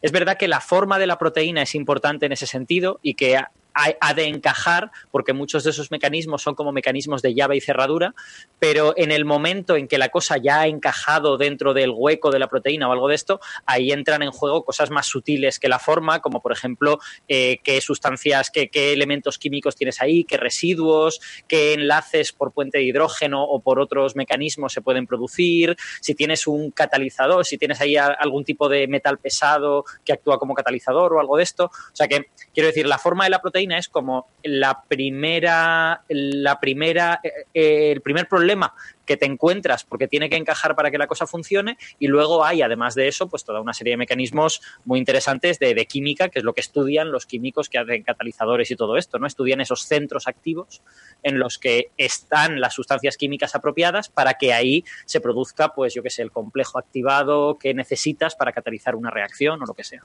uno de los dogmas de la biología es que la forma es biyectiva con la función. Forma y función es lo mismo. Es un dogma. Es un dogma de la década de 1970 que dice que el plegamiento de las proteínas es importante porque en el plegamiento de la proteína está la función de la proteína. Y si la proteína se pliega mal, porque la maquinaria celular que tiene que actuar en ese proceso comete errores, la proteína funciona mal. Hoy en día ya hay cierta evidencia de que el mecanismo de plegamiento de las proteínas no es único, de que no existe, eh, hay como lo que decía Sara, un conjunto, un paisaje de mínimos y que en el plegamiento puedes caer en el mínimo equivocado, con lo que puedes plegar mal una proteína. Lo que pasa es que lo que hay estudiado hasta ahora pues son cosas como los priones, proteínas mal plegadas que actúan como virus, provocan enfermedades, como la de las vacas locas y cosas así. Pero realmente todavía no entendemos bien el tema del plegamiento. Pero lo que sí es cierto es que hay sitios activos, ¿no? Y que ahí intervienen muchas cosas. Pero lo que hay que recordar es que las proteínas no funcionan en el vacío. La célula es un objeto completamente sólido, la densidad de una célula es muy parecida, un poquito más pequeña, pero muy parecida a la densidad de una proteína. Es decir, las células son duras, por eso nosotros somos duros, cuando nos tocamos y meto el dedo en mi brazo y no lo atravieso. Y eso es debido a que las células eh, tienen una densidad próxima a la de una proteína. Entonces, las células son eh, objetos, eh, son como bolsas repletas de cosas completamente en movimiento a, gran velocidad y que están completamente chocando. Entonces, estos mecanismos de uso del sitio activo, de cómo cataliza una proteína y facilita una reacción, son todavía, contienen todavía muchos secretos, ¿no? Entonces, en, uno de los premios Nobel de hace dos o tres años fue modelar las proteínas de manera jerárquica, eh, donde el sitio activo se modelaba de manera cuántica, el, entorno de manera cuasi clásica, después de manera mm, clásica el resto, y de manera muy, muy simplificada todo lo que quedaba. Pero ese tipo de modelos, hay hoy en día muchos artículos que lo están criticando, y, el tema del pegamento de las proteínas, que se considera uno de los grandes dogmas de la, de la biología, función depende de forma, eh, ahora está Sara mirando al gato, eh, realmente es un dogma. Es el mismo dogma que el gen enfermedad genética. Hasta hace poco se decía, tiene que haber un gen de todo. Un gen del color azul de los ojos. Un gen de que seas hombre o que seas mujer. Y hoy en día sabemos que eso es mentira. Que la altura, que todos los rasgos tienen miles de genes. Que desvelar el genoma humano, el proyecto genoma humano, prácticamente no ha servido para casi nada en cuanto a implicaciones médicas reales. ¿no? Pues lo mismo va a pasar con el pegamento de las proteínas. Ahora mismo es un problema que no sabemos resolver. Alpha eh, Fold podría ser una buena alternativa en un futuro, quizás dentro de unos años. Es un problema mucho más complicado que el Go, pero mucho, mucho más complicado, sobre todo porque no sabemos qué proteínas tiene un humano tenemos del orden de unas 200.000 proteínas, pero es igual que el número de especies. ¿Cuántas especies de organismos vivos existen en la Tierra? Pues hay gente que te dice 10 millones, hay gente que te dice 30 millones, y hay gente que te dice, bueno, conocemos como 2 millones. pues habrá un poco más. No tenemos ni idea. Con las proteínas pasa lo mismo.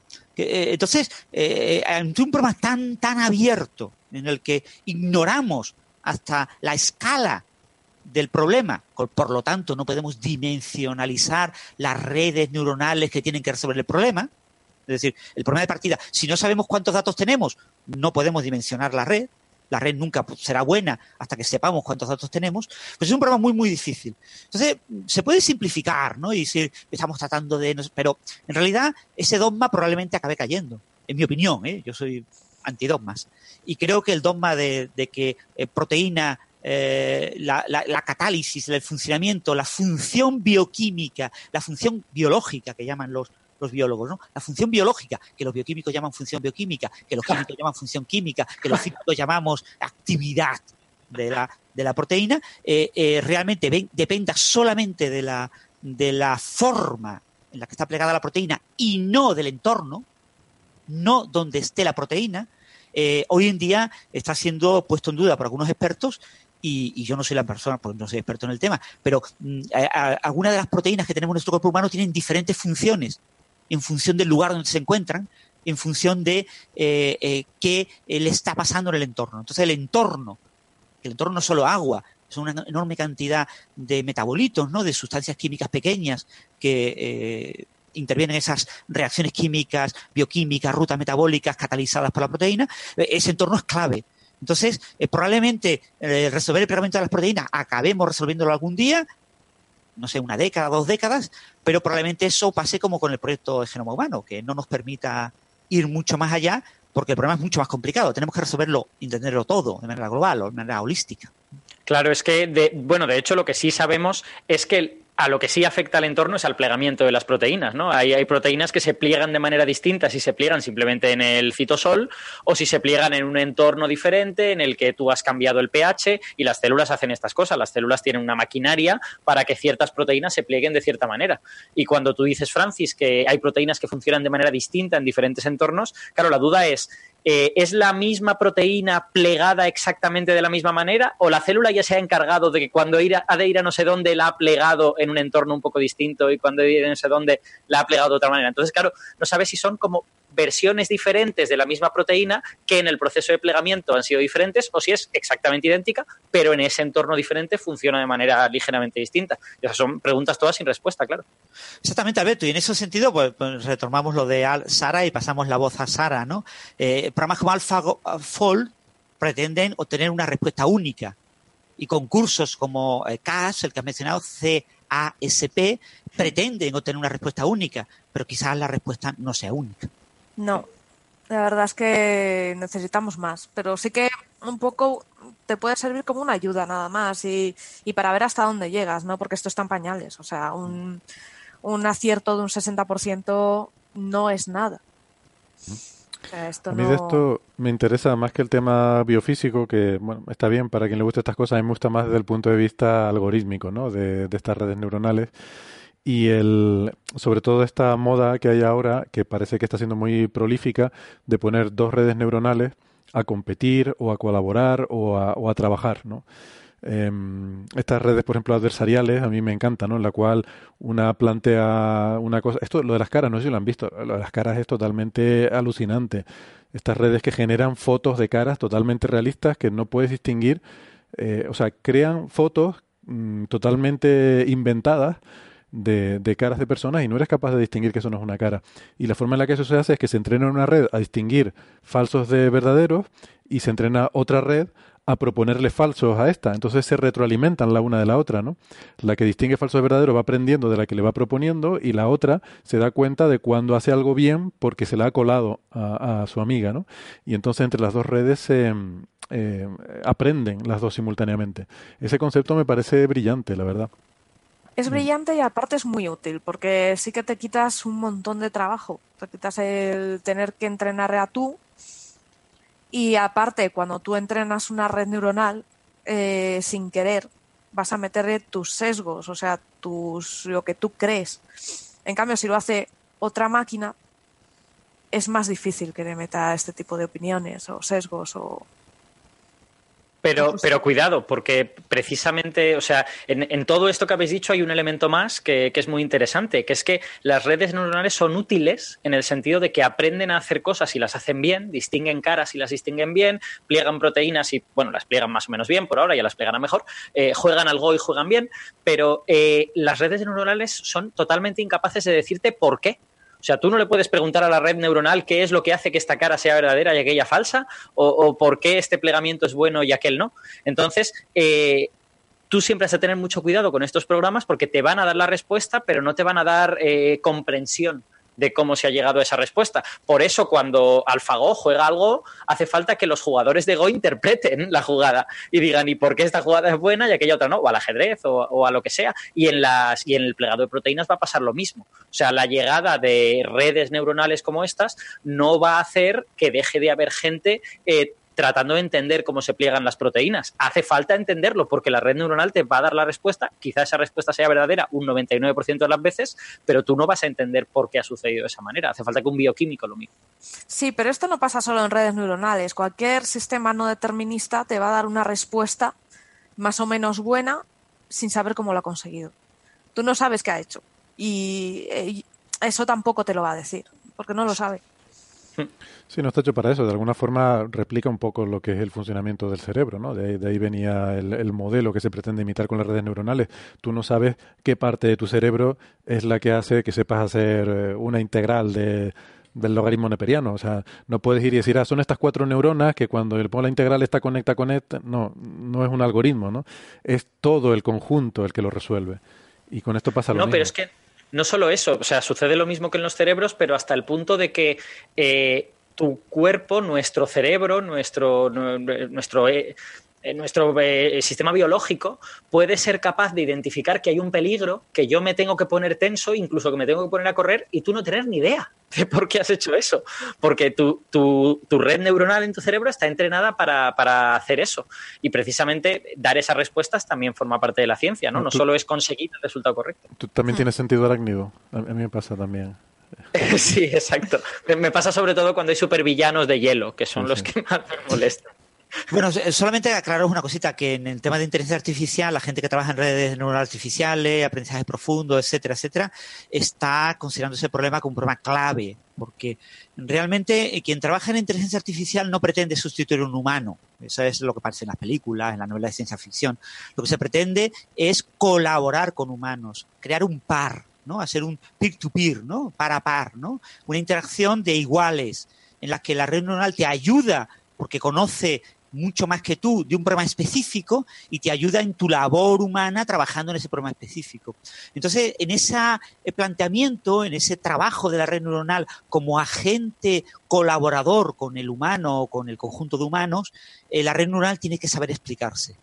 Es clave que se explique, porque lo que diferencia a la interacción humano-máquina con la interacción humano-humano es que el humano te explica que si tú tienes una duda le preguntas y él más o menos trata de explicarte. Claro, hay muchas circunstancias en la, en la, eh, eh, eh, muchos trabajos que son muy de arte.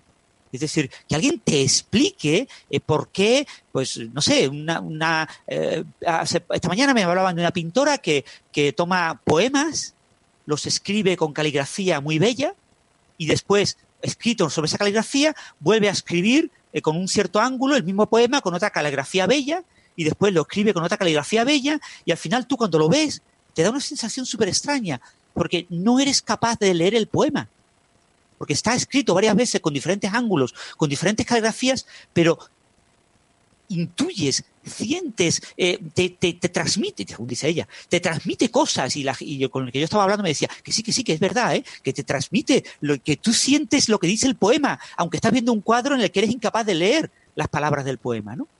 fijaros, eh, para muchos artistas, para médicos, para muchos profesionales que en los 70, Sara lo sabe muy bien, eh, querían desarrollar sistemas expertos, ¿no? ¿Cómo desarrollo un sistema experto? Le pregunto al experto, que me diga el experto cómo lo hace. Y dice el experto, pues no sé cómo lo hago, lo hago. O sea, llevo 30 años trabajando en esto y sé que esto se hace así. ¿Pero por qué? Mira, yo sé que seas así, no sé explicártelo, ¿no? Yo sé lo que es el tiempo, soy físico, Alberto y yo somos físicos, sabemos lo que es el tiempo. Eh, estoy aquí. Ah, eh, y tenemos un astrofísico ahí, por ahí. tenemos... No, eh, Héctor con toda seguridad sabe lo que es el tiempo, pero Alberto y yo no lo sabemos. Entonces, eh, planteamos en, esa dificultad ¿no? de cómo explicar qué es el tiempo, qué es el espacio, qué es la energía, ¿no? Y, eso pasa en, prácticamente la mayoría de las obras humanas que tienen un pelín de creatividad. Muchas veces es muy, muy difícil explicar lo que uno hace. Y eso es lo que estamos encontrando con las redes de, neuronas artificiales realmente grandes. Resuelven problemas y no saben explicarlo. Entonces lo que estamos tratando, se está tratando de desarrollar, son algoritmos explicativos, en los que la red neuronal dé una explicación comprensible a un humano que permita adquirir a ese humano las mismas sensaciones que le daría que otro humano se lo explicara. Eso no significa que sea la explicación de cómo la red neuronal lo ha hecho.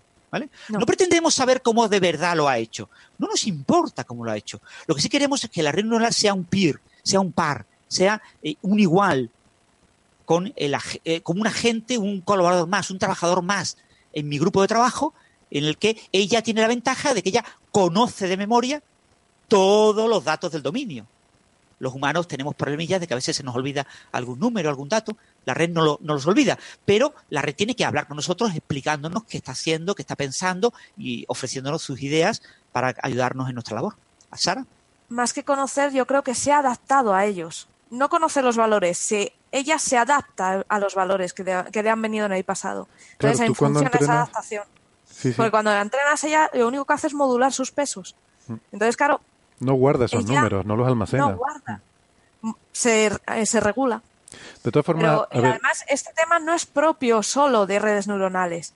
No debemos hablar solo de ellas. Un algoritmo genético te va a dar lo mismo. O sea, va a obtener un resultado muy bueno y no vas a ver cómo lo ha hecho. ¿Por qué? Porque tiene ese factor de, de heurística. Te estás metiendo azar.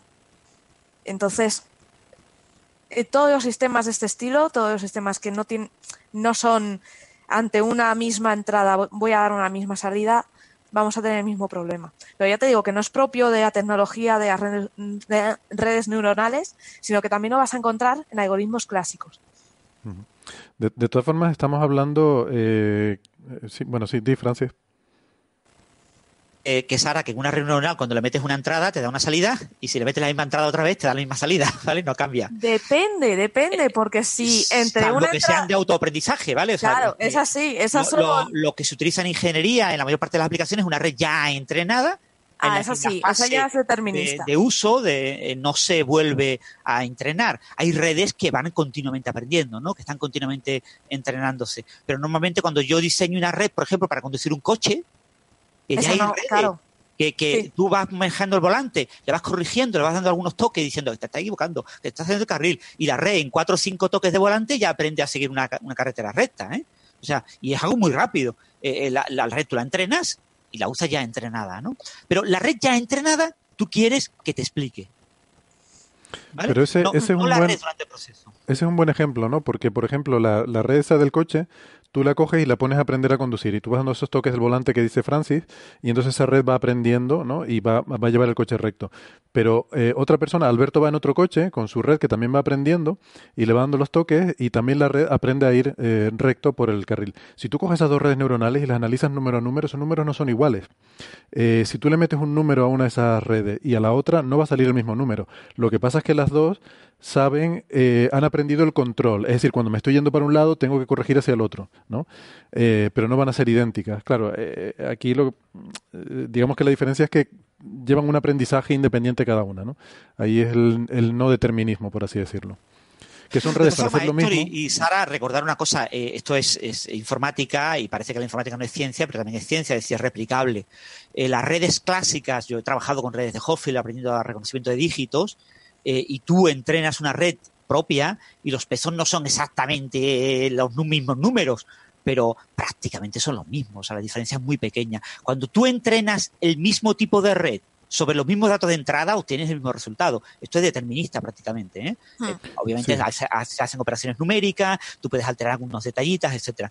Eh, el, problema es eso que normalmente no todo el mundo entrena las redes con los mismos conjuntos de datos. Claro, sobre los mismos datos de entrada sí, pero por eso yo decía, si tú vas en el coche mm, enseñándola a conducir y Alberto va en otro coche enseñándola a conducir. O sea, es el mismo entrenamiento, pero los números no son exactamente los mismos, ¿no? Con lo claro, porque cada persona le aporta su distinto modo de funcionamiento. Y estás aportando dos, dos formas de aprendizaje distintas. Entonces, ha, recibido entrenamientos diferentes.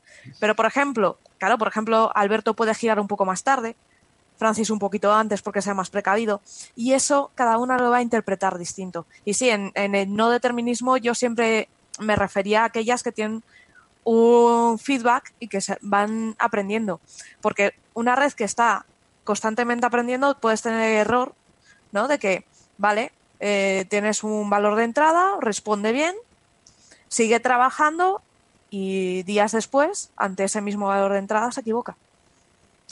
Ese, es el gran problema de las redes neuronales. Eh, las redes neuronales tienes que cortar el entrenamiento. Si las mm, hoy en día no controlamos bien ese tema, ¿no? De mantener una red que esté constantemente aprendiendo, porque eh, las redes olvidan. Está el, la red, una red, las redes estas de Alfa Cero, por ejemplo, que jugaban al Go, al ajedrez y al Shoshi, o Shogi. Shogi, eh, la red, la, la, arquitectura de la red era la misma, ¿vale?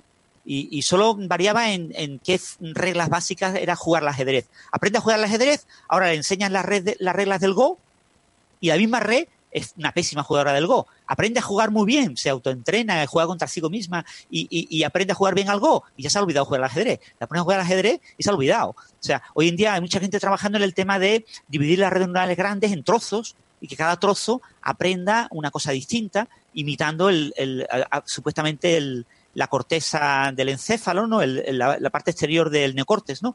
El, eh, de la parte exterior del cerebro, que se supone que está dividida, ¿no? Todo el mundo ha visto las imágenes estas en que se ve la mano deforme, los ojos y no sé qué colocados en la cabeza, en el cráneo, en el, en el cerebro, perdón. Eh, se está tratando de imitar ese proceso, ¿no? Y hacer que diferentes regiones de la red neuronal aprendan una cosa y otras regiones aprendan otra cosa, ¿no? Pero de todas formas, eso es eh, exactamente lo que hacemos los humanos también. Tú aprendes una cosa y si no la sigues practicando se te va olvidando simplemente porque vas aprendiendo otras, ¿no? Y entonces esas conexiones neuronales que había que facilitaban un trabajo se van dedicando a otro trabajo distinto. Yo me imagino que si pones simultáneamente a hacer las dos cosas, pues la red de alguna forma acabará eh, jugando simultáneamente a, al ajedrez y al Go. Otra cosa es que tenga que ser enorme, esa red tendrá que ser mucho más grande para poder tener suficiente número de conexiones como para poder hacer esas dos tareas. Supongo. Pero bueno, en producción, es decir, cuando tú coges, entrenas una red para resolver un problema y quieres que ese problema, por ejemplo, conducción automática de un coche, eh, tú desarrollarás una red y ahora copiarás esa red en un hardware que la haga super, la ejecución súper rápida eh, en diferentes coches y pondrás la misma red en diferentes coches. No permitirás que la red aprenda de cada usuario y, se modifique, porque es un tema de alto riesgo, ¿no? Eh, una red neuronal que haga algo crítico que pueda afectar la vida humana o puede afectar, eh, probablemente eh, no, no, no permitas que se vuelva a entrenar, ¿no? porque está el peligro ese del sobreentrenamiento. Cuando una red se entrena demasiado, acaba teniendo los sesgos, ¿no? Entonces, la red conducía mejor que tú, pero si sigue aprendiendo de cómo tú conduces, el poco tiempo que tú conduces, porque en general tú la usas eh, para que ella te conduzca por ti, porque estás más cómodo, pero de vez en cuando quieres tú conducir, aprende tus malas maneras a la conducción y acaba conduciendo más. Y luego debemos añadir el problema de sobreaprendizaje, ¿no? Si tú imagínate que solo usas la red neuronal para ir de casa al trabajo y ese mismo camino todo el tiempo, el día que la sueltas en un camino distinto, deja de ir. Hay una, eh, ¿cómo se dice? Una, eh, hay un equilibrio, ¿no? Una balanza entre cuánto bien aprendes una cosa, la especialización, y cuánta capacidad de generalización tienes. ¿no? Eso se ve muy bien en las redes neuronales. Si aprendes muy bien, muy bien, muy bien una cosa, luego pierdes capacidad para ser más general, ¿no? para poder atacar otros problemas. Bueno, hablando de atacar otros problemas, eh, yo pienso que podíamos meternos con alguna otra cosa, ¿no? Porque si no, ¿hay alguna otra cosa sobre redes neuronales que querían decir? Francis, no, vamos a cambiar de tema, pero antes quiero recomendar una película. Eh, se llama Robot y Frank. Es una película en la que a un señor mayor, un señor anciano, le, el hijo le eh, lleva a casa un robot, un robot parecido a Simo, este robot japonés. Y, bueno, la película es muy, muy interesante sobre los temas de los que estamos hablando, ¿no? Sobre lo que supone eh, para un robot entrenado para cuidar a ancianos que puede seguir aprendiendo del anciano, que es lo que pasa cuando llega a un anciano que tiene una vida, que no es la vida de todos los ancianos. Robot y Frank. Es una película española, eh, hispanoamericana, eh, y bueno, yo creo que les va a gustar a mucha gente. ¿Es de animación o de.? No, no, de película, película. Película, película, vale, vale. Eh, bueno, he dicho española, pero no sé por qué he dicho española. el director es Jake Snyder y es norteamericana. Se estrenó en 2012. Está muy bien, ¿eh? Es tranquila, ¿eh? No es, película, es película de final bueno, ¿eh? No es película de final complicado, ni tiene tiros, ni tiene cosas raras, ¿no? Es sobre todo pensar en lo que significa que tú le digas a tu robot, ¿tú puedes aprender? Y te diga, sí, pero lo tengo anulado porque yo cuido a ancianos. Ah, pero ¿y por qué no lo activas? Vale, muy interesante. Las consecuencias. Muy bien. La película se llama Un amigo para Frank. O Un amigo para Frank, sí, en español, sí. Y es buenísima, la verdad. Mm. Pues me la, me la apunto, no la conozco. Yo de, películas no sé casi nada. Em, vale, pues si quieren entonces pasamos de tema em, porque tenemos una quizás de las noticias más importantes de esta semana eh, y además aprovechando salió así, no, no, lo planteamos así, pero salió casualmente así que los miembros que tenemos en la tertulia son muy aficionados a las cosas de, de bichosaurios eh, tanto Sara, que de hecho Sara ahí está con su taza, con un pepito que nos está enseñando el concavenator que tiene en su taza. Sara, ustedes no lo saben, pero ella quiere que le llamemos Sauria. Lo que pasa es que yo le he dicho que no. Sara, ¿cómo, cómo va a llamarte Sauria? Esto no. ya sé que te gustan los bichos, pero, pero no puede ser. Y también Francis y, Alberto Aparici, em, pues son muy aficionados a los dinosaurios, ¿no? Eh, seguramente Ross era su personaje favorito de Friends. Em, yo no, yo no veía Friends, así que no tengo ni idea.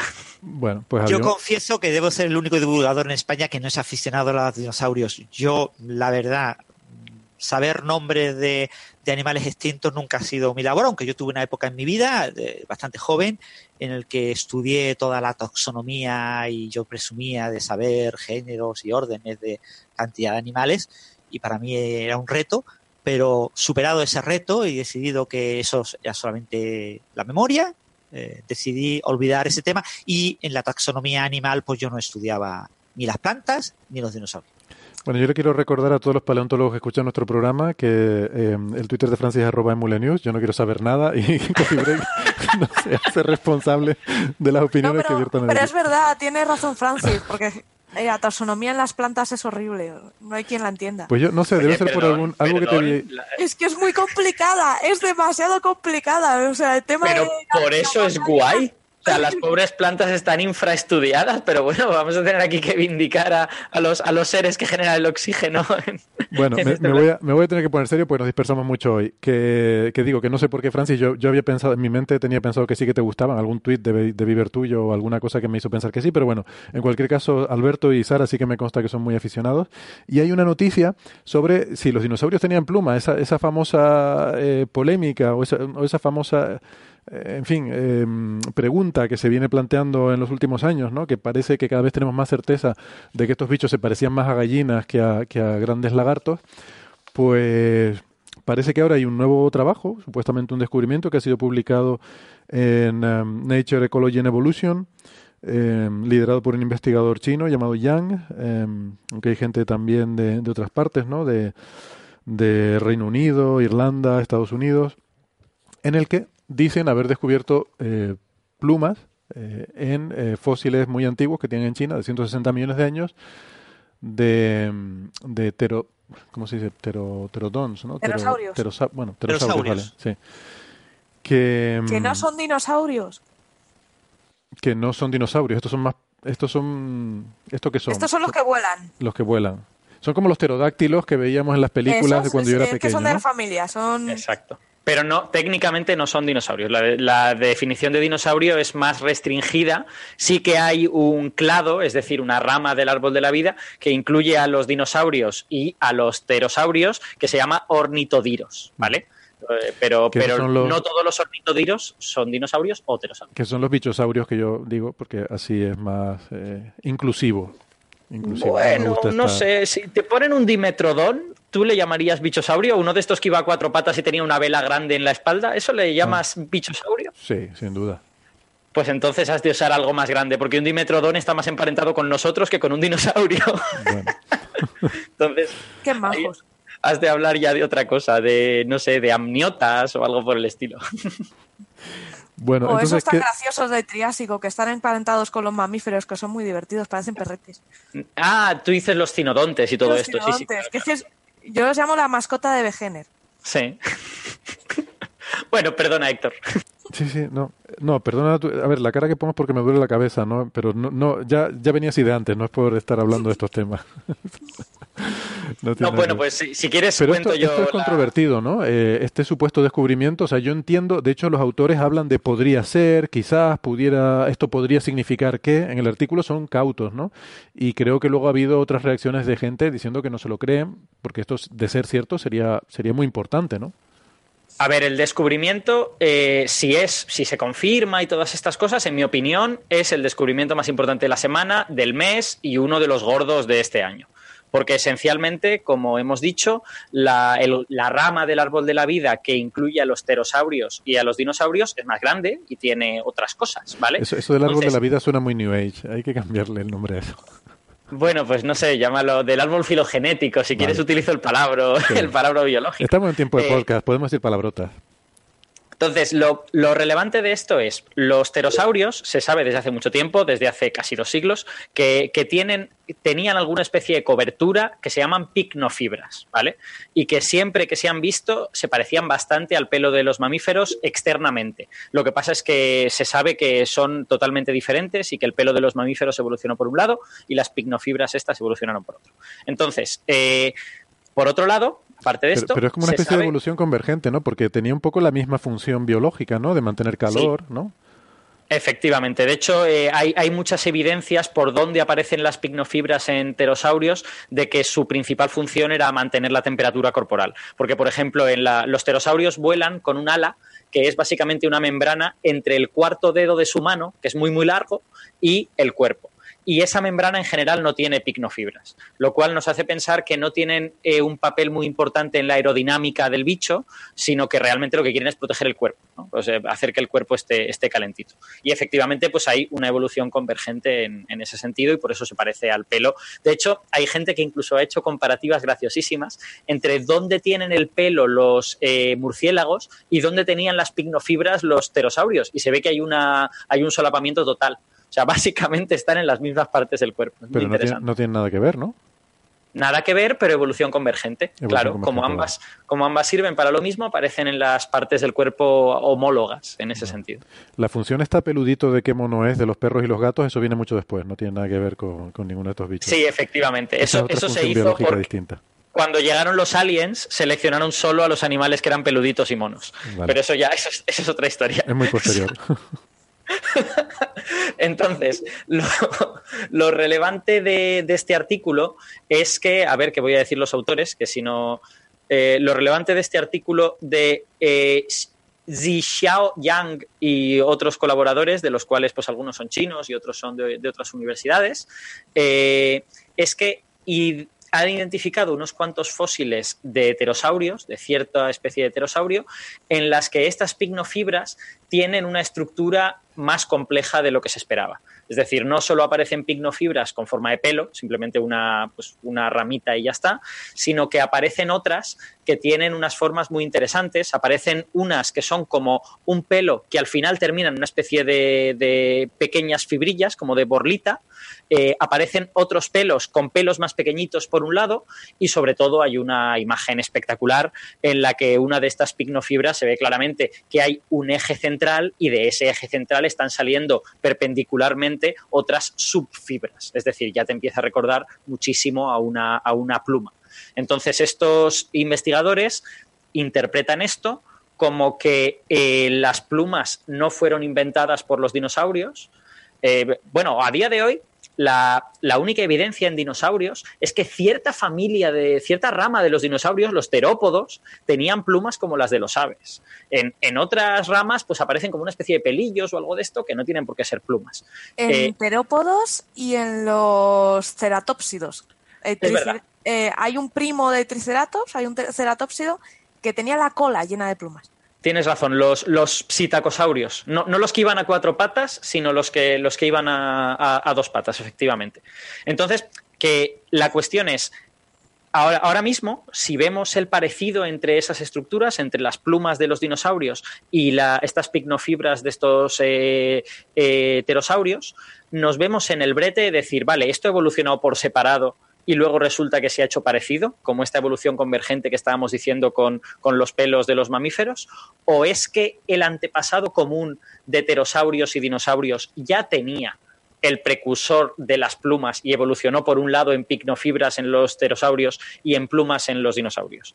Entonces, estos autores eh, lo interpretan porque hacen una serie de análisis de cómo de probable es un escenario y otro en base a la evidencia que hay, eh, lo interpretan como que el antepasado común ya tenía una especie de eh, precursor de estas picnofibras barra plumas que el más probable que ellos ven es que tuviese forma simplemente como de un pelo y ya está, aunque caben otras posibilidades que parecen menos probables en su análisis. Entonces, claro, esto es revolucionario, porque pasamos de pensar las plumas las inventaron las aves, a las plumas las inventaron los dinosaurios emparentados con las aves, a las plumas los inventaron, bueno, muchos dinosaurios, eh, Francis tiene un bicho en su, en su despacho, no sé qué es, eh, y ahora pasamos a decir las plumas las inventaron cuando todavía no eran plumas, un bicho que fue el antepasado de los pterosaurios y de los dinosaurios. Y luego se convirtieron en plumas en los dinosaurios y en otra cosa similar en los pterosaurios. Por eso es revolucionario, porque estás cambiando literalmente el origen de esta estructura. Hmm. Eh, Apasionante para los que estén apasionados con el tema. Bueno, eh, este tipo de cosas pasan constantemente en evolución, en los seres, los organismos que observamos en la realidad, en nuestro entorno, en la actualidad, y es normal que haya pasado en épocas pasadas, ¿no? De este tipo de evoluciones convergentes, ¿no? Entonces, como tenemos restos muy complicados de analizar, eh, restos en los que, bueno, son fósiles, ¿no? O sea, eh, realmente parte del organismo fosiliza, parte no fosiliza, eh, tenemos que interpretar lo que fosiliza en función de lo que no fosiliza y de lo que vemos en la actualidad. Este tipo de cuestiones son polémicas, pero yo soy de la opinión de que en este tipo de primeros estudios siempre hay que reposar, hay que tener mucha tranquilidad y decir, vamos a ver, estos son organismos que divergieron hace, ¿cuánto? ¿260 millones de años o 560, no? Eh, no, no, no, no, 200, 200 sería antes de la extinción del Pérmico, 250, 260. Eh, iniciados el Triásico. Divergen estos organismos y acaban teniendo eh, esas protoplumas similares, ¿no? ¿Por qué? Bueno, pues es un tema, obviamente, que dentro de unos años pues estará más claro. Eh, pero ahora mismo pues estamos en un momento de fase muy, muy germinal en estas ideas. Mm, ¿Sara? Eh, luego hay otro, otra duda, ¿no? Porque, vale, esto se ha encontrado en dos fósiles este, excelentemente conservados, ¿vale?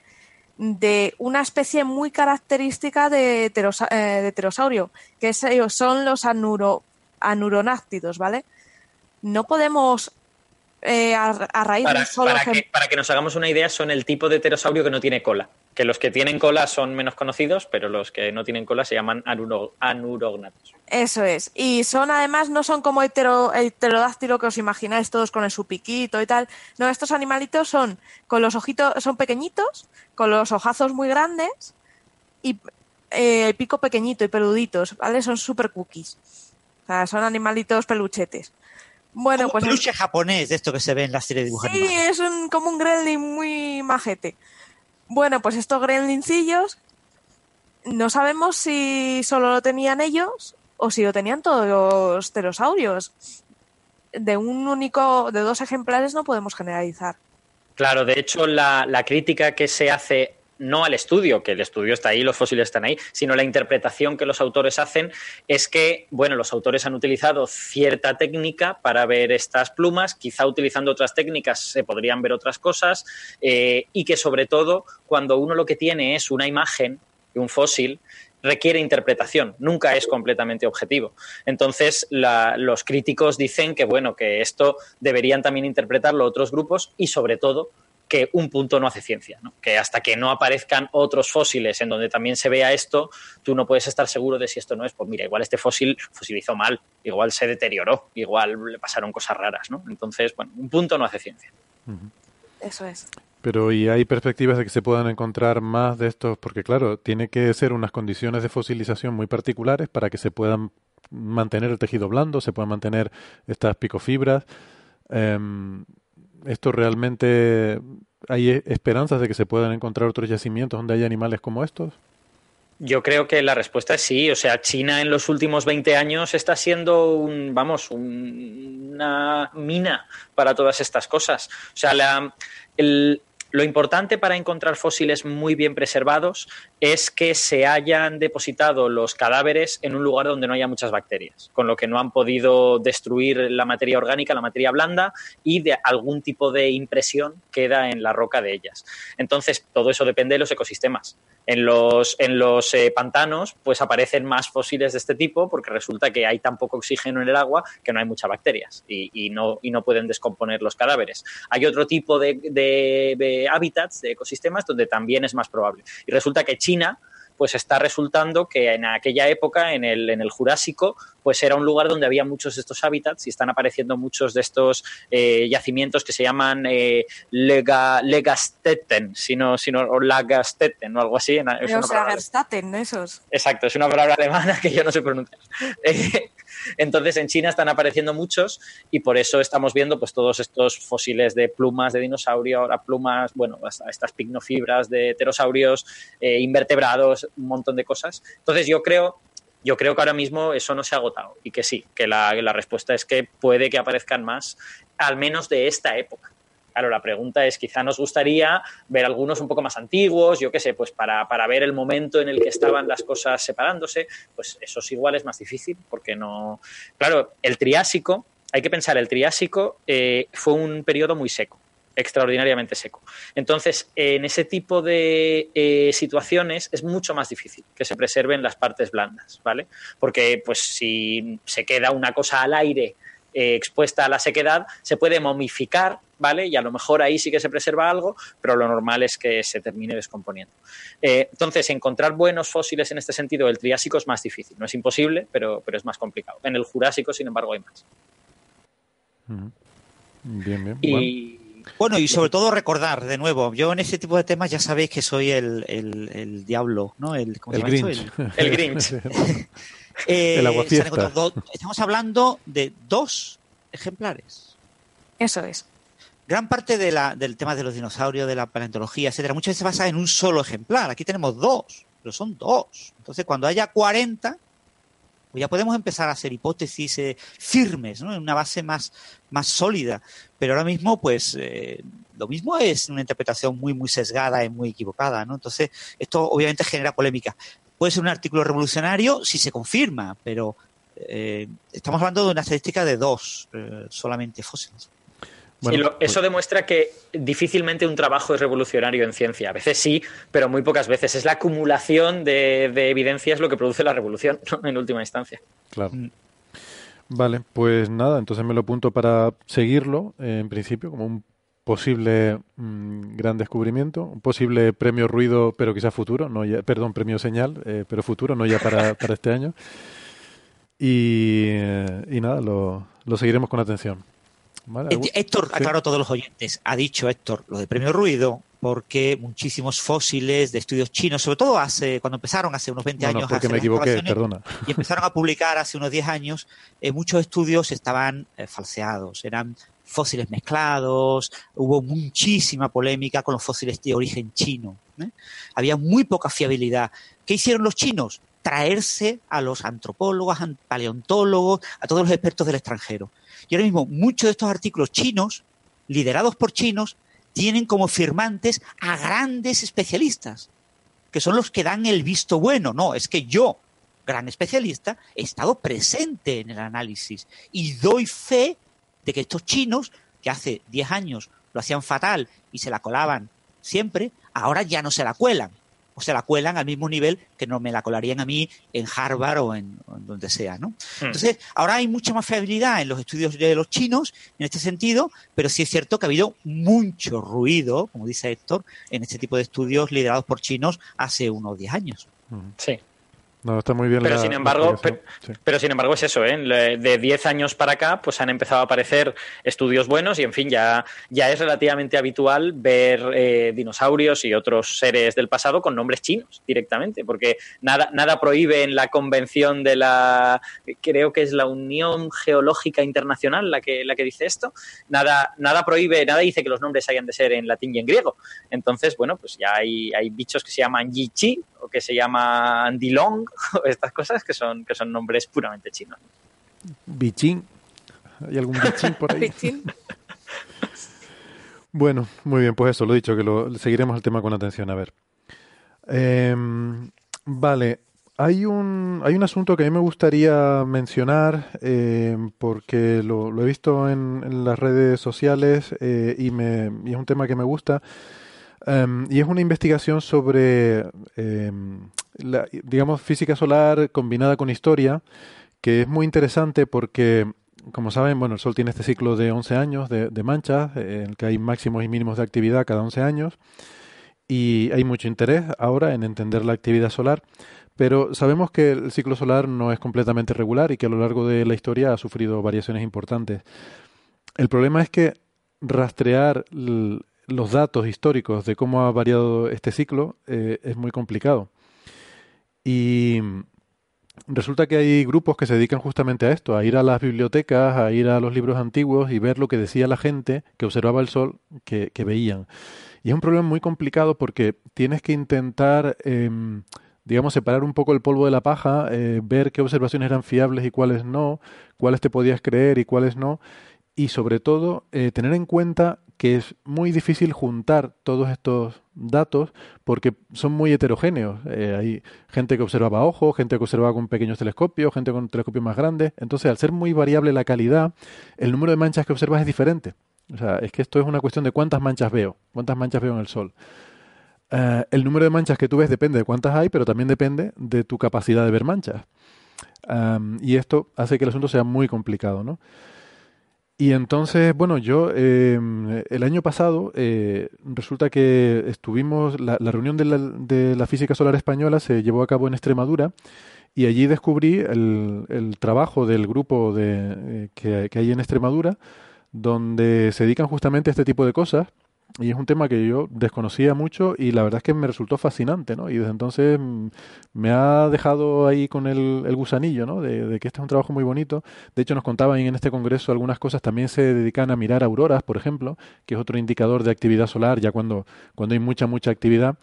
Y te permite remontarte bastante atrás en el tiempo porque, bueno, la gente veía auroras desde hace mucho tiempo.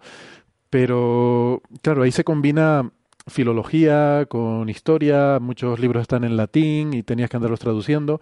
Luego había cosas como que alguien decía que había visto una espada roja en el norte, en el cielo.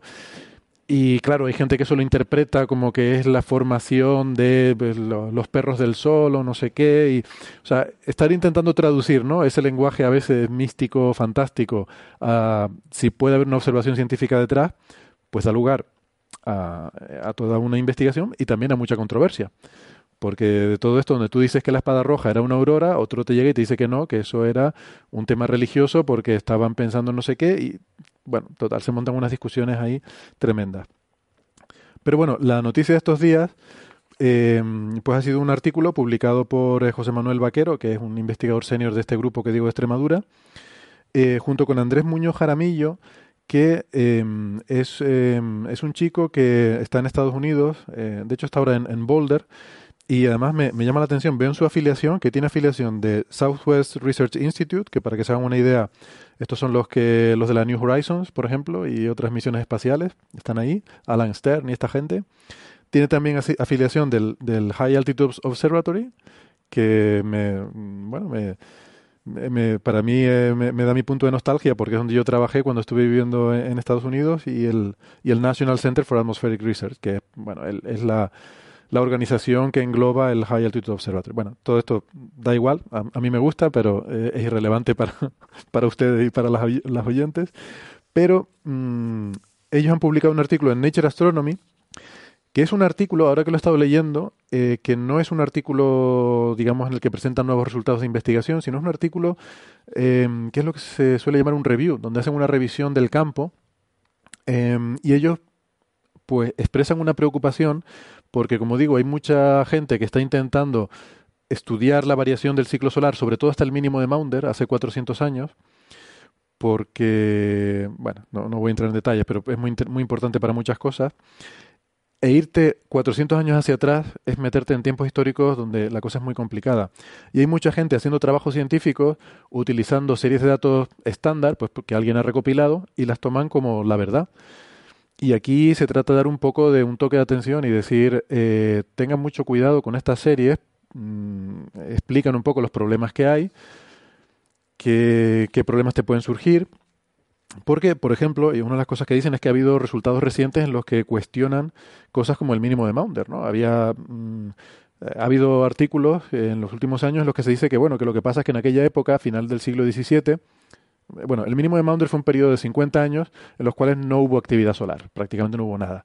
O sea, cinco ciclos, el sol estuvo, la dinamo solar estuvo prácticamente apagada y luego se volvió a reactivar.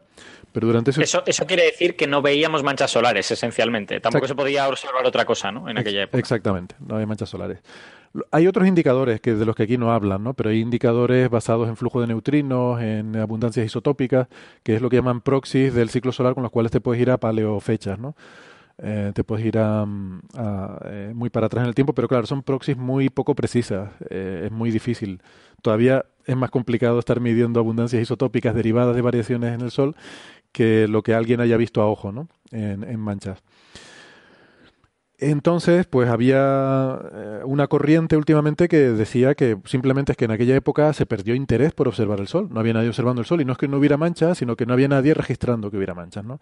Y esto ha dado lugar a una cierta controversia y bueno, yo tenía entendido que, que, parece, que parece que esta nueva corriente es un poco, mm, poco fundada, digamos, no, no tiene mucho fundamento, pero aquí en este artículo la verdad que son bastante más contundentes que eso, ¿no? Son muy demoledores y dicen poco menos que esto es una majadería.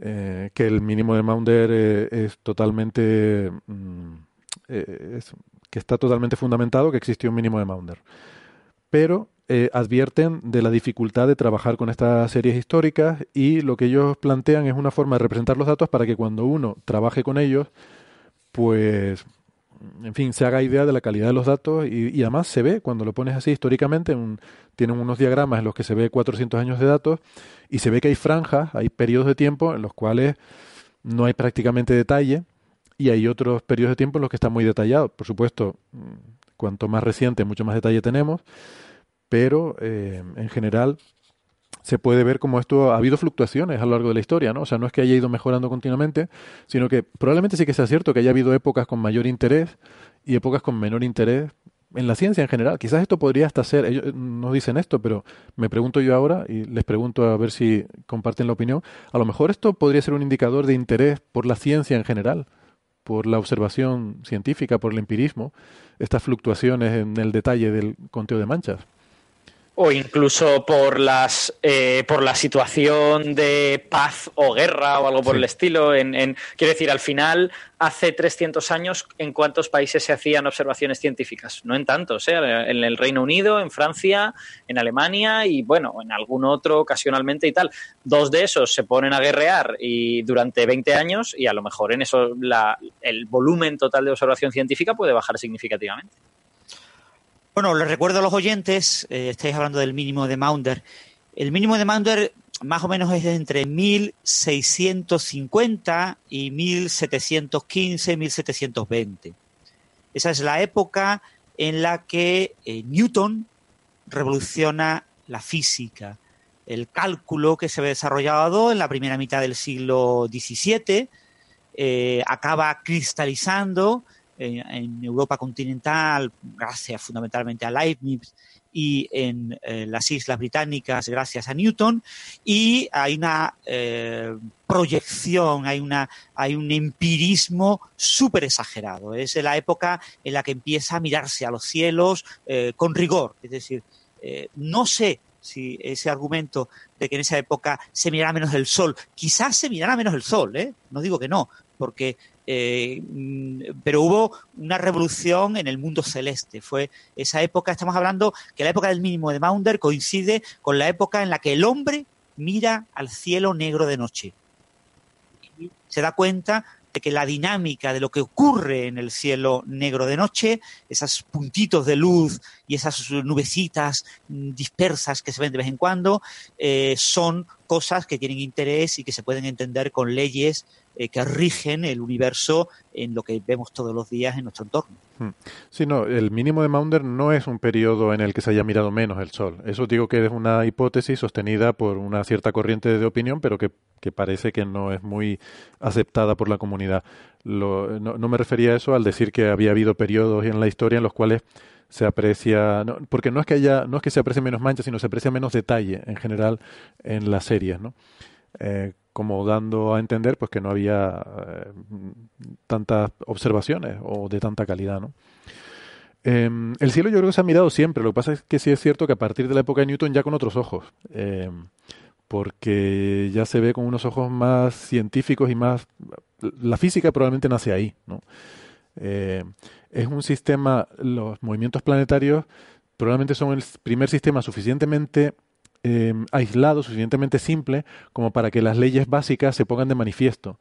Todo lo demás en el mundo que nos rodea es demasiado complejo como para poder ver las leyes subyacentes eh, en ese mundo macroscópico que nos rodea. Pero en el cielo es donde sí podemos ver esos mm, patrones sencillos, ¿no? Claro, antes Porque funciona en un vacío sin rozamiento. Que es lo fundamental, como todo estudiante primero de bachillerato sabe. y todos son masas puntuales, son puntitos y separados por grandes distancias. Es física de partículas realmente, son partículas separadas por grandes distancias. Bueno. Pero bueno, hoy en día para todos los oyentes saben, ¿no? Que para ver las manchas solares, pues lo ideal es proyectar con una lente, puede ser, por ejemplo, unos prismáticos, unos prismáticos caseros, eh, proyectas el sol, lo proyectas sobre una cartulina sobre una cartulina proyectas la imagen del sol y ahí ves las manchas, ¿no? Eh, esa idea de ver el sol con imagen proyectada es de esa época, de finales del siglo XVII, y de hecho en el propio artículo que comenta Héctor, es un artículo muy interesante que hay que recomendar a todos los, oyentes porque las ilustraciones son muy bonitas. La primera ilustración es una imagen histórica de Ebelius del 3 al 16 de mayo de 1644 y muestra manchas solares, obviamente quizás el tamaño sea un poco más grande de lo que fueron en realidad, pero una representación bastante realista. 1644 es antes de la invención del telescopio, pero es una época en la que ya había lentes y había mucha gente que utilizaba lentes para corregir eh, sus pruebas de visión. Con lo que lo mismo, estas imágenes son utilizando una lente eh, y proyectando la imagen del sol sobre el suelo o sobre algún sitio para hacer esta recreación de manchas, ¿no? Es muy, la verdad que es muy bonito todo esto, ¿no? Ver la, la historia de, de, estas observaciones y, y, esta gente la verdad que hacen un trabajo muy, muy pionero, ¿no? Es una, una forma de trabajar muy atípica y muy poco usual para nosotros. Se parece más al código da Vinci que a la ciencia ficción que estamos habituados a ver, ¿no? Ir a las bibliotecas, ir a, por supuesto, a los archivos de la iglesia, que es donde tienen muchísima de esta información y yo qué sé, el, el museo del ejército, estas cosas que eh, sí, es más de museos y, y, bibliotecas. Fíjate, fíjate en, la, la, figura 2 eh, del artículo, aparece eh, una representación de, bueno, los clásicos picos, ¿no? Los picos de subida a la actividad solar, ¿no? Y en la parte de abajo donde pone latitud, ¿no? Aparecen los, los señores que, eh, los investigadores que han observado el Sol en detalle, ¿no? De los que ellos sacan datos, aparece Galileo, Snyder, Ebelius, Malaper, etcétera. Y fíjate que aparecen como, como una franja muy pequeña, como si fueran cinco años, tres años, ¿no? Hmm. Es posible que en esa época sí ocurriera que gente como Galileo, pues estudiara el Sol durante un par de años y dijera, que yo no puedo dedicar mi vida a estudiar el sol como Héctor Socas. Yo tengo que hacer otras cosas, ¿no? Entonces. Yo también lo eh, pienso a veces, Francis. dedicará el resto de su vida pues a otros asuntos. Eh, sus observaciones muy detalladas fueran de un par de años y después el resto del tiempo dijera, pues ya, ya he estudiado el sol, ya sé todo lo que puedo aprender del sol eh, tras este análisis voy a dedicarme a planos inclinados o a ver cómo mato a los enemigos y ayudo a mi señor a que gane batallas. ¿no? De hecho, ellos, estaban, ellos estaban pensando en dejarle a Héctor las cosas interesantes del sol. Decían, no las voy a hacer yo, Jope, si no Héctor no va a tener nada que hacer. Oye, de hecho, Sara, esa, callada, ¿eh? Porque me estoy imaginando además en el cuadernillo, ahí ellos con la pluma escribiendo, he visto que no hay sol y pone una flechita, esto para Héctor. esto para Héctor. Oye, pues esa, esa frase, de verdad, eh, que, que, Alberto dice así de, en plan broma, hay una frase muy parecida, creo que es de Descartes, Em, que yo creo que es la mayor expresión de soberbia en la historia de la ciencia, de científico soberbio, eh, en la que decía algo así como que tenía muchísimas ideas, pero que no las iba a publicar para no privar a las generaciones futuras del placer de descubrirlas por sí mismas. Eh, ¡Qué artista! Creo que era, Vaya personaje. Creo que era Descartes, si no recuerdo mal. Lo, voy a buscar. La verdad es que igual, igual no debería lanzarme a la piscina y decir cosas sin recordarlo bien, pero yo tengo muy mala memoria, ¿eh? lo tengo que decir. Pero tengo una cierta confianza en que, en que efectivamente era de este caballero. Pero es que en esa, yo creo que en esa época se estilaba un poco, ¿no? El comentario de Fermat del último teorema de he descubierto una demostración maravillosa para esta afirmación, pero no me cabe en este margen, así que no la voy a poner. Yo no sé, hay gente que cree que realmente eh, trató de hacer una demostración y se equivocó. Yo creo que Fermat era listo y que eso era una vacilada con todas las de la ley, vamos. Sí, yo creo bueno, que bueno, bueno, la historia muy gracioso es para dar, para hablar en un programa en detalle. No, en, realidad, eh, como sabéis, eh, era un libro privado de Fermat. Mm. Eh, entonces él escribió, escribía unas anotaciones. Fue su hijo, como 10, 11 años más tarde de su muerte, cuando rescata esos papeles de su padre y reivindica. Ah, como el de Tolkien. La traducción comentada. Sí. y Fermat eso lo propone relativamente joven y estuvo trabajando en ese tema durante unos 20 años y sacó la demostración para el caso de n igual a 3 y para el caso de n igual a 4. Creo primero n igual a 4 y después igual a n igual a 3. Es decir, es un comentario de juventud de alguien que ha privado para él mismo que pocos años después él mismo se da cuenta de que su comentario es mentira. Ya. ¿Vale? Y no vuelve a mencionar nada de eso en el resto de su vida, cuando sigue trabajando en ese problema en lo que puede, y ya fallecido bastante más tarde, su hijo rescata sus papeles, encuentra eso y da la casualidad de que se pone de moda y parece como que lo escribió en plan meme o en plan viralizando el asunto, pero es completamente accidental. La, historia, hay muy buenas biografías de Fermat, recomiendo eh, eh, cualquiera de ellas porque todas te cuentan bastante en detalle eh, todas esas circunstancias. Qué interesante, no, no lo sabía. Yo pensaba que lo había hecho en los últimos tiempos, cuando ya había demostrado el n igual a 3 y n igual a 4, entonces tenía sentido pensar que eso se refería a la demostración general. Pero claro, si es anterior, pues igual se refiere a cualquiera de esas otras que las estaba trabajando, qué sé yo. Eh, de la demostración de n igual a 3, mínimo 10 años antes. La n igual a 4 puede ser eh, poco posterior al comentario del, cuaderno de Diofanto. Porque la n igual a 4 a veces interpretamos esos comentarios desde nuestro punto de vista actual sin ponernos en el contexto histórico. ¿no? Me, acabo de acordar también otro de esos grandes eh, alardes de soberbia científica es el de Murray Gell-Mann, el descubridor del quark, que este por lo visto era un personaje. ¿eh? Yo, no, yo no sé casi nada de historia de la ciencia, ni mucho menos de, de esta gente que trabajaba en cosas tan raras y tan pequeñitas, pero eh, llegó a decir, en alusión al haciendo, parodiando la frase de Newton de que si veo, si veo más lejos es porque estoy, estamos a hombros de gigantes, ¿no? Y, eh, haciendo referencia a que avanzamos gracias al trabajo que hicieron los que nos precedieron, ¿no? Entonces decía eso de que mm, vamos a hombros de los gigantes que nos precedieron. Y Murray Gell-Mann decía, yo si veo más lejos es porque estoy rodeado de enanos. ¡Oh, qué bestia! es muy bestia, sí. No, conocían ese comentario. No, no lo conocía. Hombre, es una. Está claro que es medio de broma. Sí, sí, claro, claro. Bueno, pero... Totalmente de broma. Ese hombre es el jefe. Creo.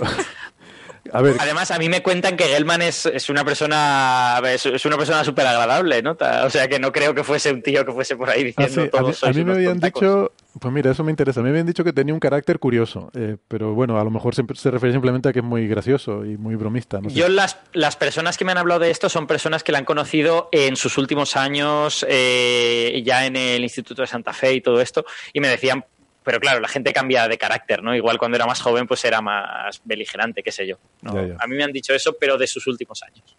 O era un cachondo mental.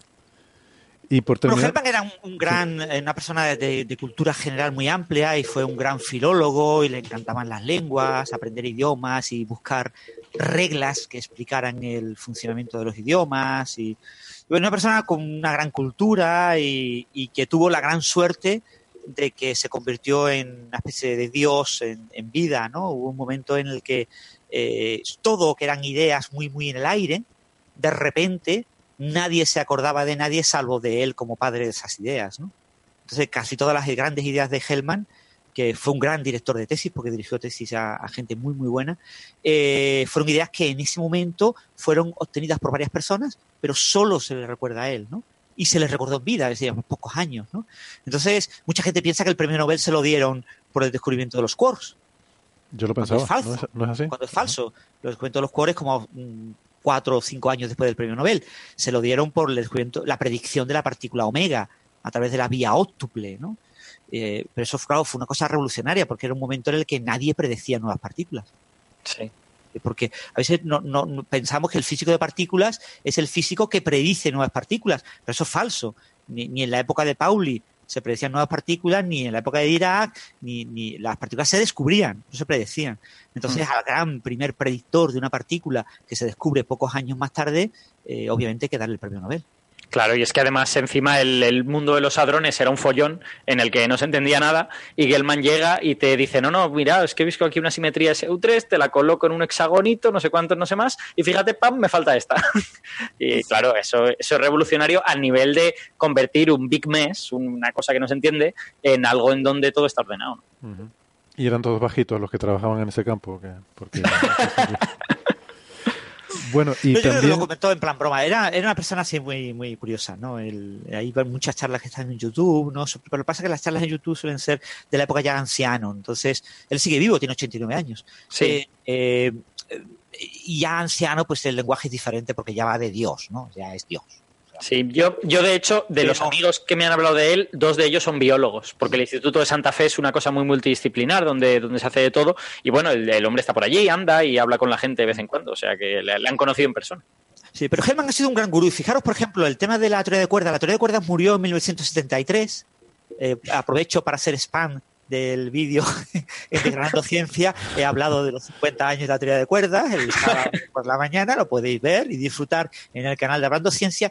Pues eh, Hellman fue el padre de que los chavales que siguieron confiando en la teoría de cuerdas cuando la teoría de cuerdas muere porque nace el modelo estándar, y por lo tanto ya teníamos una buena teoría para la interacción fuerte. Por supuesto que en aquel momento no se sabía todo lo que sabemos hoy en día, pero bueno, parecía bastante firme que el modelo estándar era correcto y por eso recibió un Nobel en 1979, pues entre 1975 y 1982, de las pocas personas en el mundo que apoyaron a esos jóvenes que no podían tener plaza en ninguna universidad, porque eran jóvenes basura, estaban trabajando en una basura, estaban trabajando en una teoría muerta, la previa eh, teoría de cuerdas, que ya había muerto él apoyó a estos jóvenes, trató de que buscaran plazas, trató de que encontraran postdoctorados y era gente que hizo muchos postdoctorados, hasta que de repente en 1984 se convierten en dioses como Hellman, ¿no?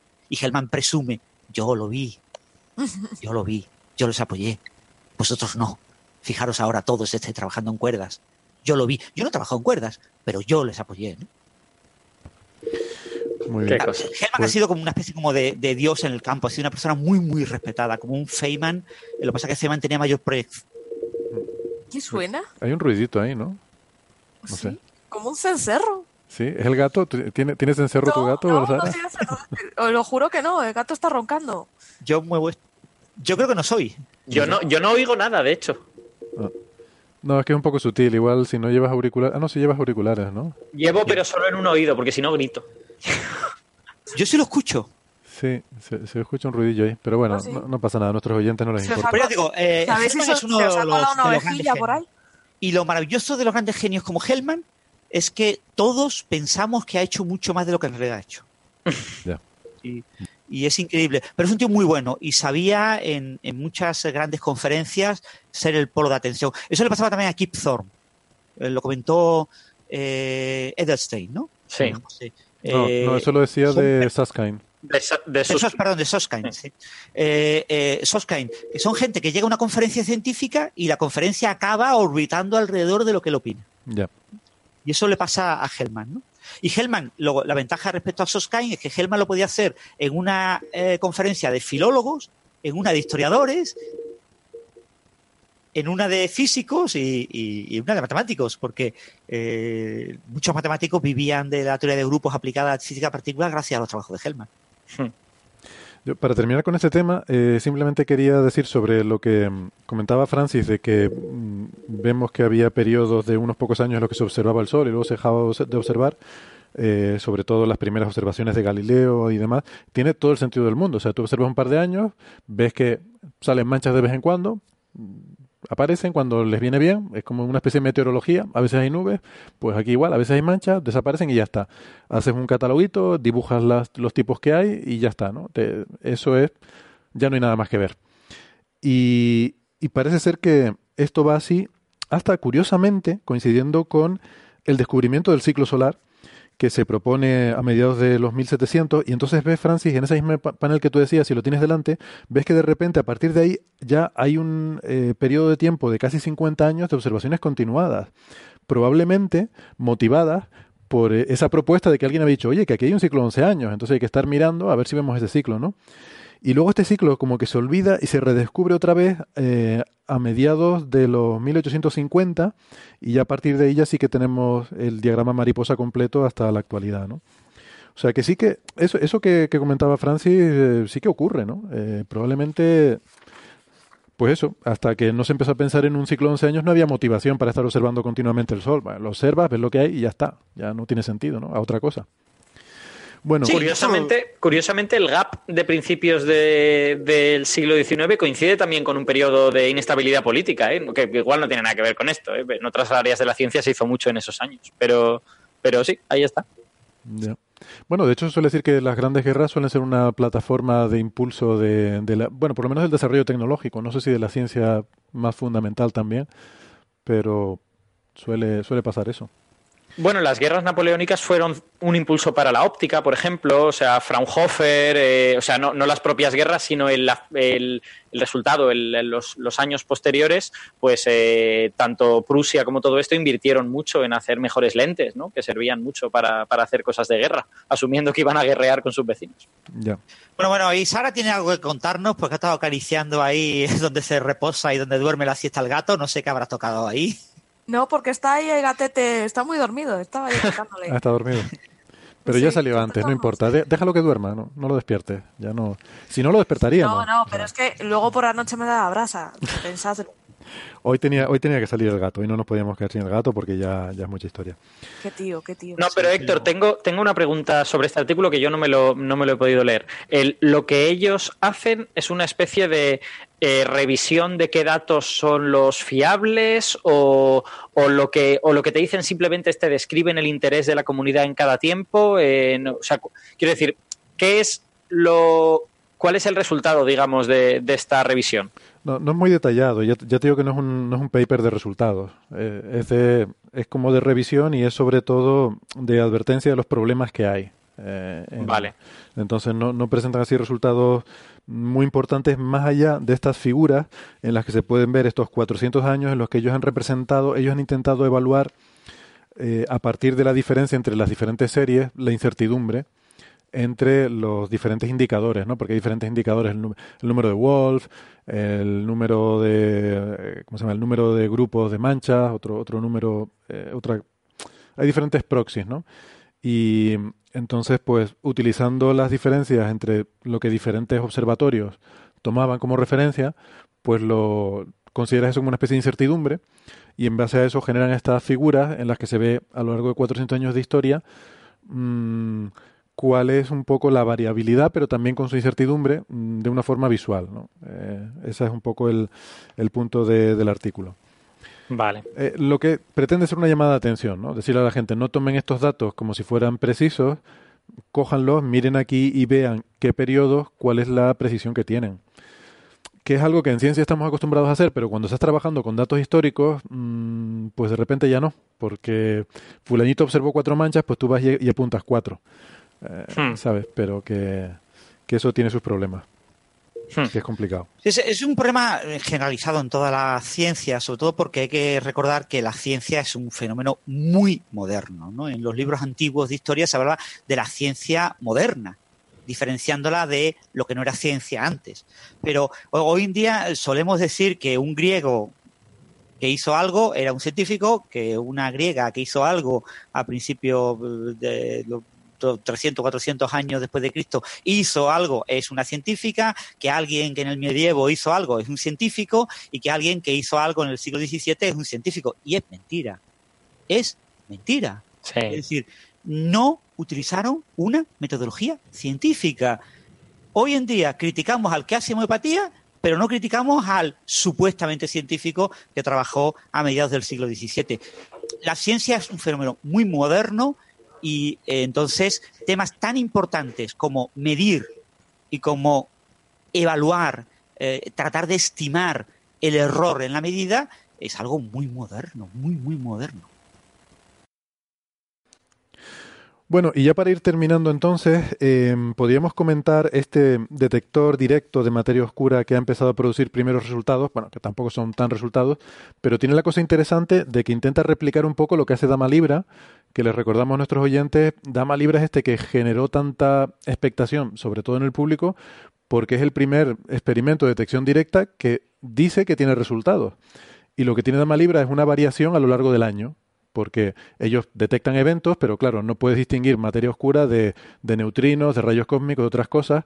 Entonces ellos no saben si lo que están viendo es materia oscura o no, pero ven que varía a lo largo del año. Y eso sería justamente lo esperable según la Tierra se mueve en medio de ese mar galáctico de materia oscura, cuando te vas, moviendo en dirección en la que mm, vas, digamos, chocando contra la dirección de la materia oscura, tienes más eh, colisiones más energéticas y cuando vas en la otra dirección, vas en la misma, vas moviéndote en la misma dirección, es menos energética la, variación. Esto ha despertado mucha polémica. Yo creo, lo hemos comentado aquí alguna vez, que la comunidad en general es muy escéptica con este resultado. Y ahora hay este nuevo experimento que, Francis, creo que tú has escrito en el blog sobre, sobre este nuevo, estos nuevos resultados, ¿no? Todavía preliminares. Sí, Sí, he escrito una entrada bastante breve, pero bueno, resumiendo rápidamente, la señal de Dama Libra es una señal que han estado recopilando durante unos 20 años y que es una oscilación en la señal que recibe este detector eh, anual, eh, no bien sincronizada con los equinoccios, con lo que no está muy claro que esté relacionado con la posición del Sol, luego parece que está asociado a otra cosa que atraviesa la Tierra en su giro alrededor del Sol, y que eh, esta modulación tiene una confianza estadística de 13 sigmas. No de 5 sigmas, de 13 sigmas. Es una barbaridad. Y llevan superando las 5 sigmas hace muchos años. ¿no? ¿Qué es esto? Pero pues nos creemos, Francis, nos creemos la... Mm, o sea, nos creemos que no es un error experimental, nos creemos el experimento de Dama Libra. Esa es mi duda. Pero sí es un problema. O sea, es decir, eh, han controlado durante estos 20 años son variantes del experimento. ¿eh? El experimento ha ido mejorando, primero fue Damas, fue Libra, eh, o sea, han ido mejorando eh, el conocimiento del instrumento. ¿no? Ellos dicen que no es un error sistemático del instrumento. Pero es lo que dicen ellos, el instrumento es de ellos. Lo que pasa con Dama Libra es que este instrumento, este detector de materia oscura, basado en yoduro de sodio con ciertas trazas de titanio, es que es un, perdón, de, tantalio, dicho titanio, tantalio, eh, es eh, un detector único, era un detector único. Entonces, cuando tenemos un detector único en ciencia, aunque descubra algo tan firmemente como 13 eh, sigmas de confianza estadística, no nos lo creemos, porque somos científicos, queremos una replicación. Entonces, hay varios instrumentos que utilizan el mismo modelo de detector, un instrumento que utiliza el mismo material fabricado en la misma fábrica que está en España, Anaís, en, el, en Canfranc, en el laboratorio subterráneo de Canfranc, en el Pirineo, y otros detectores como este, como Cosine 100, que está en eh, Corea del Sur, que utiliza el mismo material, pero fabricado por los americanos. No fabricado por los franceses, que fueron los que fabricaron el, material, un material ultra puro, una serie de características eh, para los italianos de Dama Libra. Entonces, eh, este primer resultado, todos los instrumentos deberían observar la señal responsable de esta modulación Dama Libra y esos instrumentos que utilizan otros materiales no la observan, pero no la observan de hace 10 años. Entonces, es un instrumento que está luchando contra marea, pero dicen, es que habéis utilizado otro material. Puede que la materia oscura sea tan exótica que afecta a mi detector, pero no afecta a los vuestros la clásica conspiranoia, ¿no? Es, Qué barbaridad. Lo, mío es correcto, porque tiene que ser correcto, porque lo he analizado tanto, lo controlo tanto, lo conozco tan bien, que tiene que ser correcto. Lo de los demás tiene que estar mal. O es que su detector no detecta lo mío. Entonces se han hecho eh, cuatro, eh, perdón, tres instrumentos adicionales al de Dama Libra, eh, Anaís en España, el COSAI 100 en Corea del Sur y Sabre. Sabre ha empezado la toma de datos, Anaís lleva como un año y pico tomando datos y COSAI 100 acaba de empezar a tomar datos.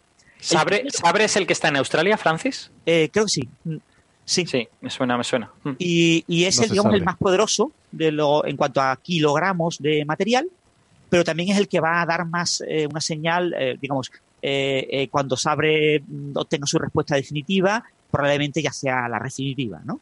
Sí, porque además se supone que como está en el hemisferio sur, Sabre debería haber invertida la, señal de Dama. Señal oscilatoria. Mm. Exacto, con lo que en realidad puedes, puedes ver ahí varias cosas. Está muy bien. Entonces, ¿qué, ha observado este primer instrumento? Con un pocos días, con unos 60 días de toma real de datos. No son 60 días reales, un poquito más, ¿no? Pues que no ve la señal, o sea, no ve, no ve la fuente de la señal esperada, ¿vale? Pero, claro, no puede comprobar una modulación anual. Para comprobar una modulación anual tienes que esperar como un año, ¿no? Entonces, dentro de un año publicarán nuevos datos y probablemente dentro de un par de años publicarán un dato que tiene ya que ilustrar este resultado. Anaís ha publicado datos provisionales, lleva casi un año tomando datos. Yo creo que va a publicar a principios de 2019 este instrumento español eh, un análisis de un año y probablemente sea en el mismo sentido que cosa diciendo, lo sabemos, no, no tengo datos que pueda comentar al respecto, eh, pero eh, probablemente también se descarte la señal de libra. Es decir, hay algún tipo de efecto ignorado por los propios eh, científicos italianos responsable de esta modulación anual, pero ahora mismo nadie sabe cuál es. Hmm. Entonces, por resumirlo, el, este detector mm, ve una señal que es más baja que la de Dama Libra, eh, aunque el punto fundamental de Dama Libra no es tanto la señal que ve, sino la variación, la modulación, y esa todavía no sabemos porque son, ¿cuántos? Cinco días, 50 eh, días de, datos todavía. Exactamente, eh, tiene 60. 60, días. lo que se ha publicado ahora, lleva ya algo más. 60 días de datos, vale. Entonces todavía no sabemos. Es que hay, una, hay una relación entre ambas, porque tú la, señal eh, ondulatoria de Dama Libra la interpretas en términos de materia oscura, que son WIMPs de estos, eh, partículas pesadas que interaccionan muy poco, y eso también te da algo sobre eh, cuál debe ser la señal bruta. Es decir, em, tú vas contando cosas y vas, va subiendo como la, la, la, pila de eventos, ¿no? Y luego sobre esa pila de eventos es donde terminas viendo que hay subiditas y bajadas. Pues la altura de la pila de eventos también está relacionada con esto. Todo forma parte de un, de un modelo en el que según cómo de pesada sea tu materia oscura, pues tienes más, tienes menos y por lo tanto vas a tener más eventos o menos. Y eh, esa, de hecho, el tamaño de esa pila de eventos también provocaba problemas a Dama Libra con otro experimento que se llama Cogent, ¿no? Si no, si no recuerdo mal con eh, muchos otros, eh, con muchos otros. Xenón también ha dado problemas. pero son experimentos que utilizan otro tipo de material, ¿eh? o germanio, o, silicio, xenón, o otros detectores, ¿no? Eh, experimentos que utilizan exactamente el mismo material. está este, Cosain 100, Anaís y Sabre. Claro, entonces es, sorprendente que, ni siquiera vean, digamos, el tamaño de la pila, ¿no? Que vean una pila más pequeña que la que Dama Libra ve. O sea, da, da la sensación de que Dama Libra está viendo como no sé, como si hubiera más cosas, ¿no? Y claro, como no saben qué cosas son, pues, en fin. Ahora, lo que no deben de olvidar los oyentes es que cuando se resuelva el problema de Amalibra y se descubra, por ejemplo, que no tiene nada que ver con materia oscura, que es otro efecto, ese efecto será muy relevante en ciencia, porque ese efecto será automáticamente incorporado en los análisis de todos los instrumentos que buscan materia oscura. Será mm. algún tipo de contaminación que hasta ahora nadie ha imaginado y, y porque eso pasa así, o sea, eh, eh, la señal es tan clara que ahí hay algo seguro. ¿Para qué es? Pues no lo sabemos, ¿no? Todos estos instrumentos están enterrados bajo montañas que tienen diferentes materiales y puede que sea algún tipo de mina de material, puede, no se sabe qué es, ¿no? Y se han descartado las cosas más razonables, pero podría ser algo que, que no podemos imaginar ahora mismo y que cuando descubramos digamos, claro, ¿cómo no se nos ocurrió durante 20 años que eso era la causa? Y los demás dirán, ay, pues nosotros no lo hemos tenido en cuenta, vamos a tenerlo en cuenta.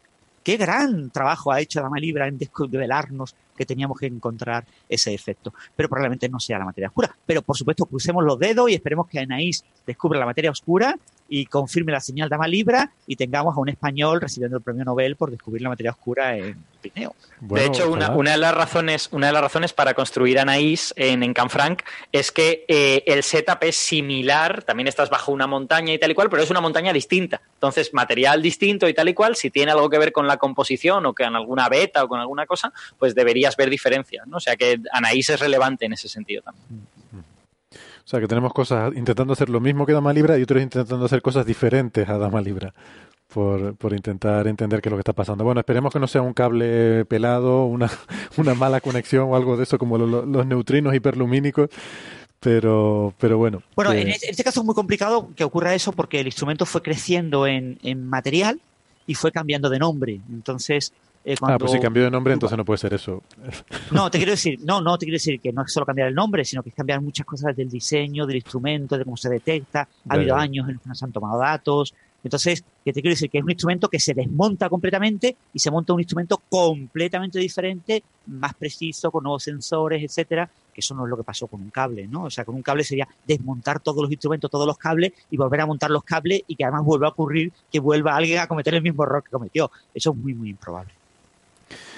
Bueno, muy bien. Pues si les parece, yo creo que con esto mm, queda un programa. Hemos cumplido esta semana. Eh, hemos cumplido. Yo a estas alturas y en, mi estado actual me conformo con eso. y nada, les quiero dar las gracias por estar aquí. Francis, Sara, Alberto. Ha sido un placer. He aprendido mucho, como siempre. Y... Nada, gracias a ti por aguantar con el gripazo que llega. Sí, porque pobrecito. Eh, nada, pero me, vale la pena, me compensa. Y gracias también a los oyentes. Eh, si no nos hablamos antes, pues felices Saturnalia. Puede que sí, que nos hablemos de aquí al día 25, o puede que no, nunca se sabe cómo son estas cosas, pero por si acaso no, pues, pues ahí queda eso. Y, y nada, volveremos la semana que viene. De verdad que sí, la semana que viene otra vez aquí. Adiós. Hasta luego, feliz Natunidad. chao, chao, chao. Newtondidad, ¿cómo se dice? Newton, Newtondidad, algo así, ¿no? Feliz cumple de Newton. Feliz cumple de Newton. Feliz Saturnalia. Hasta luego. Chao.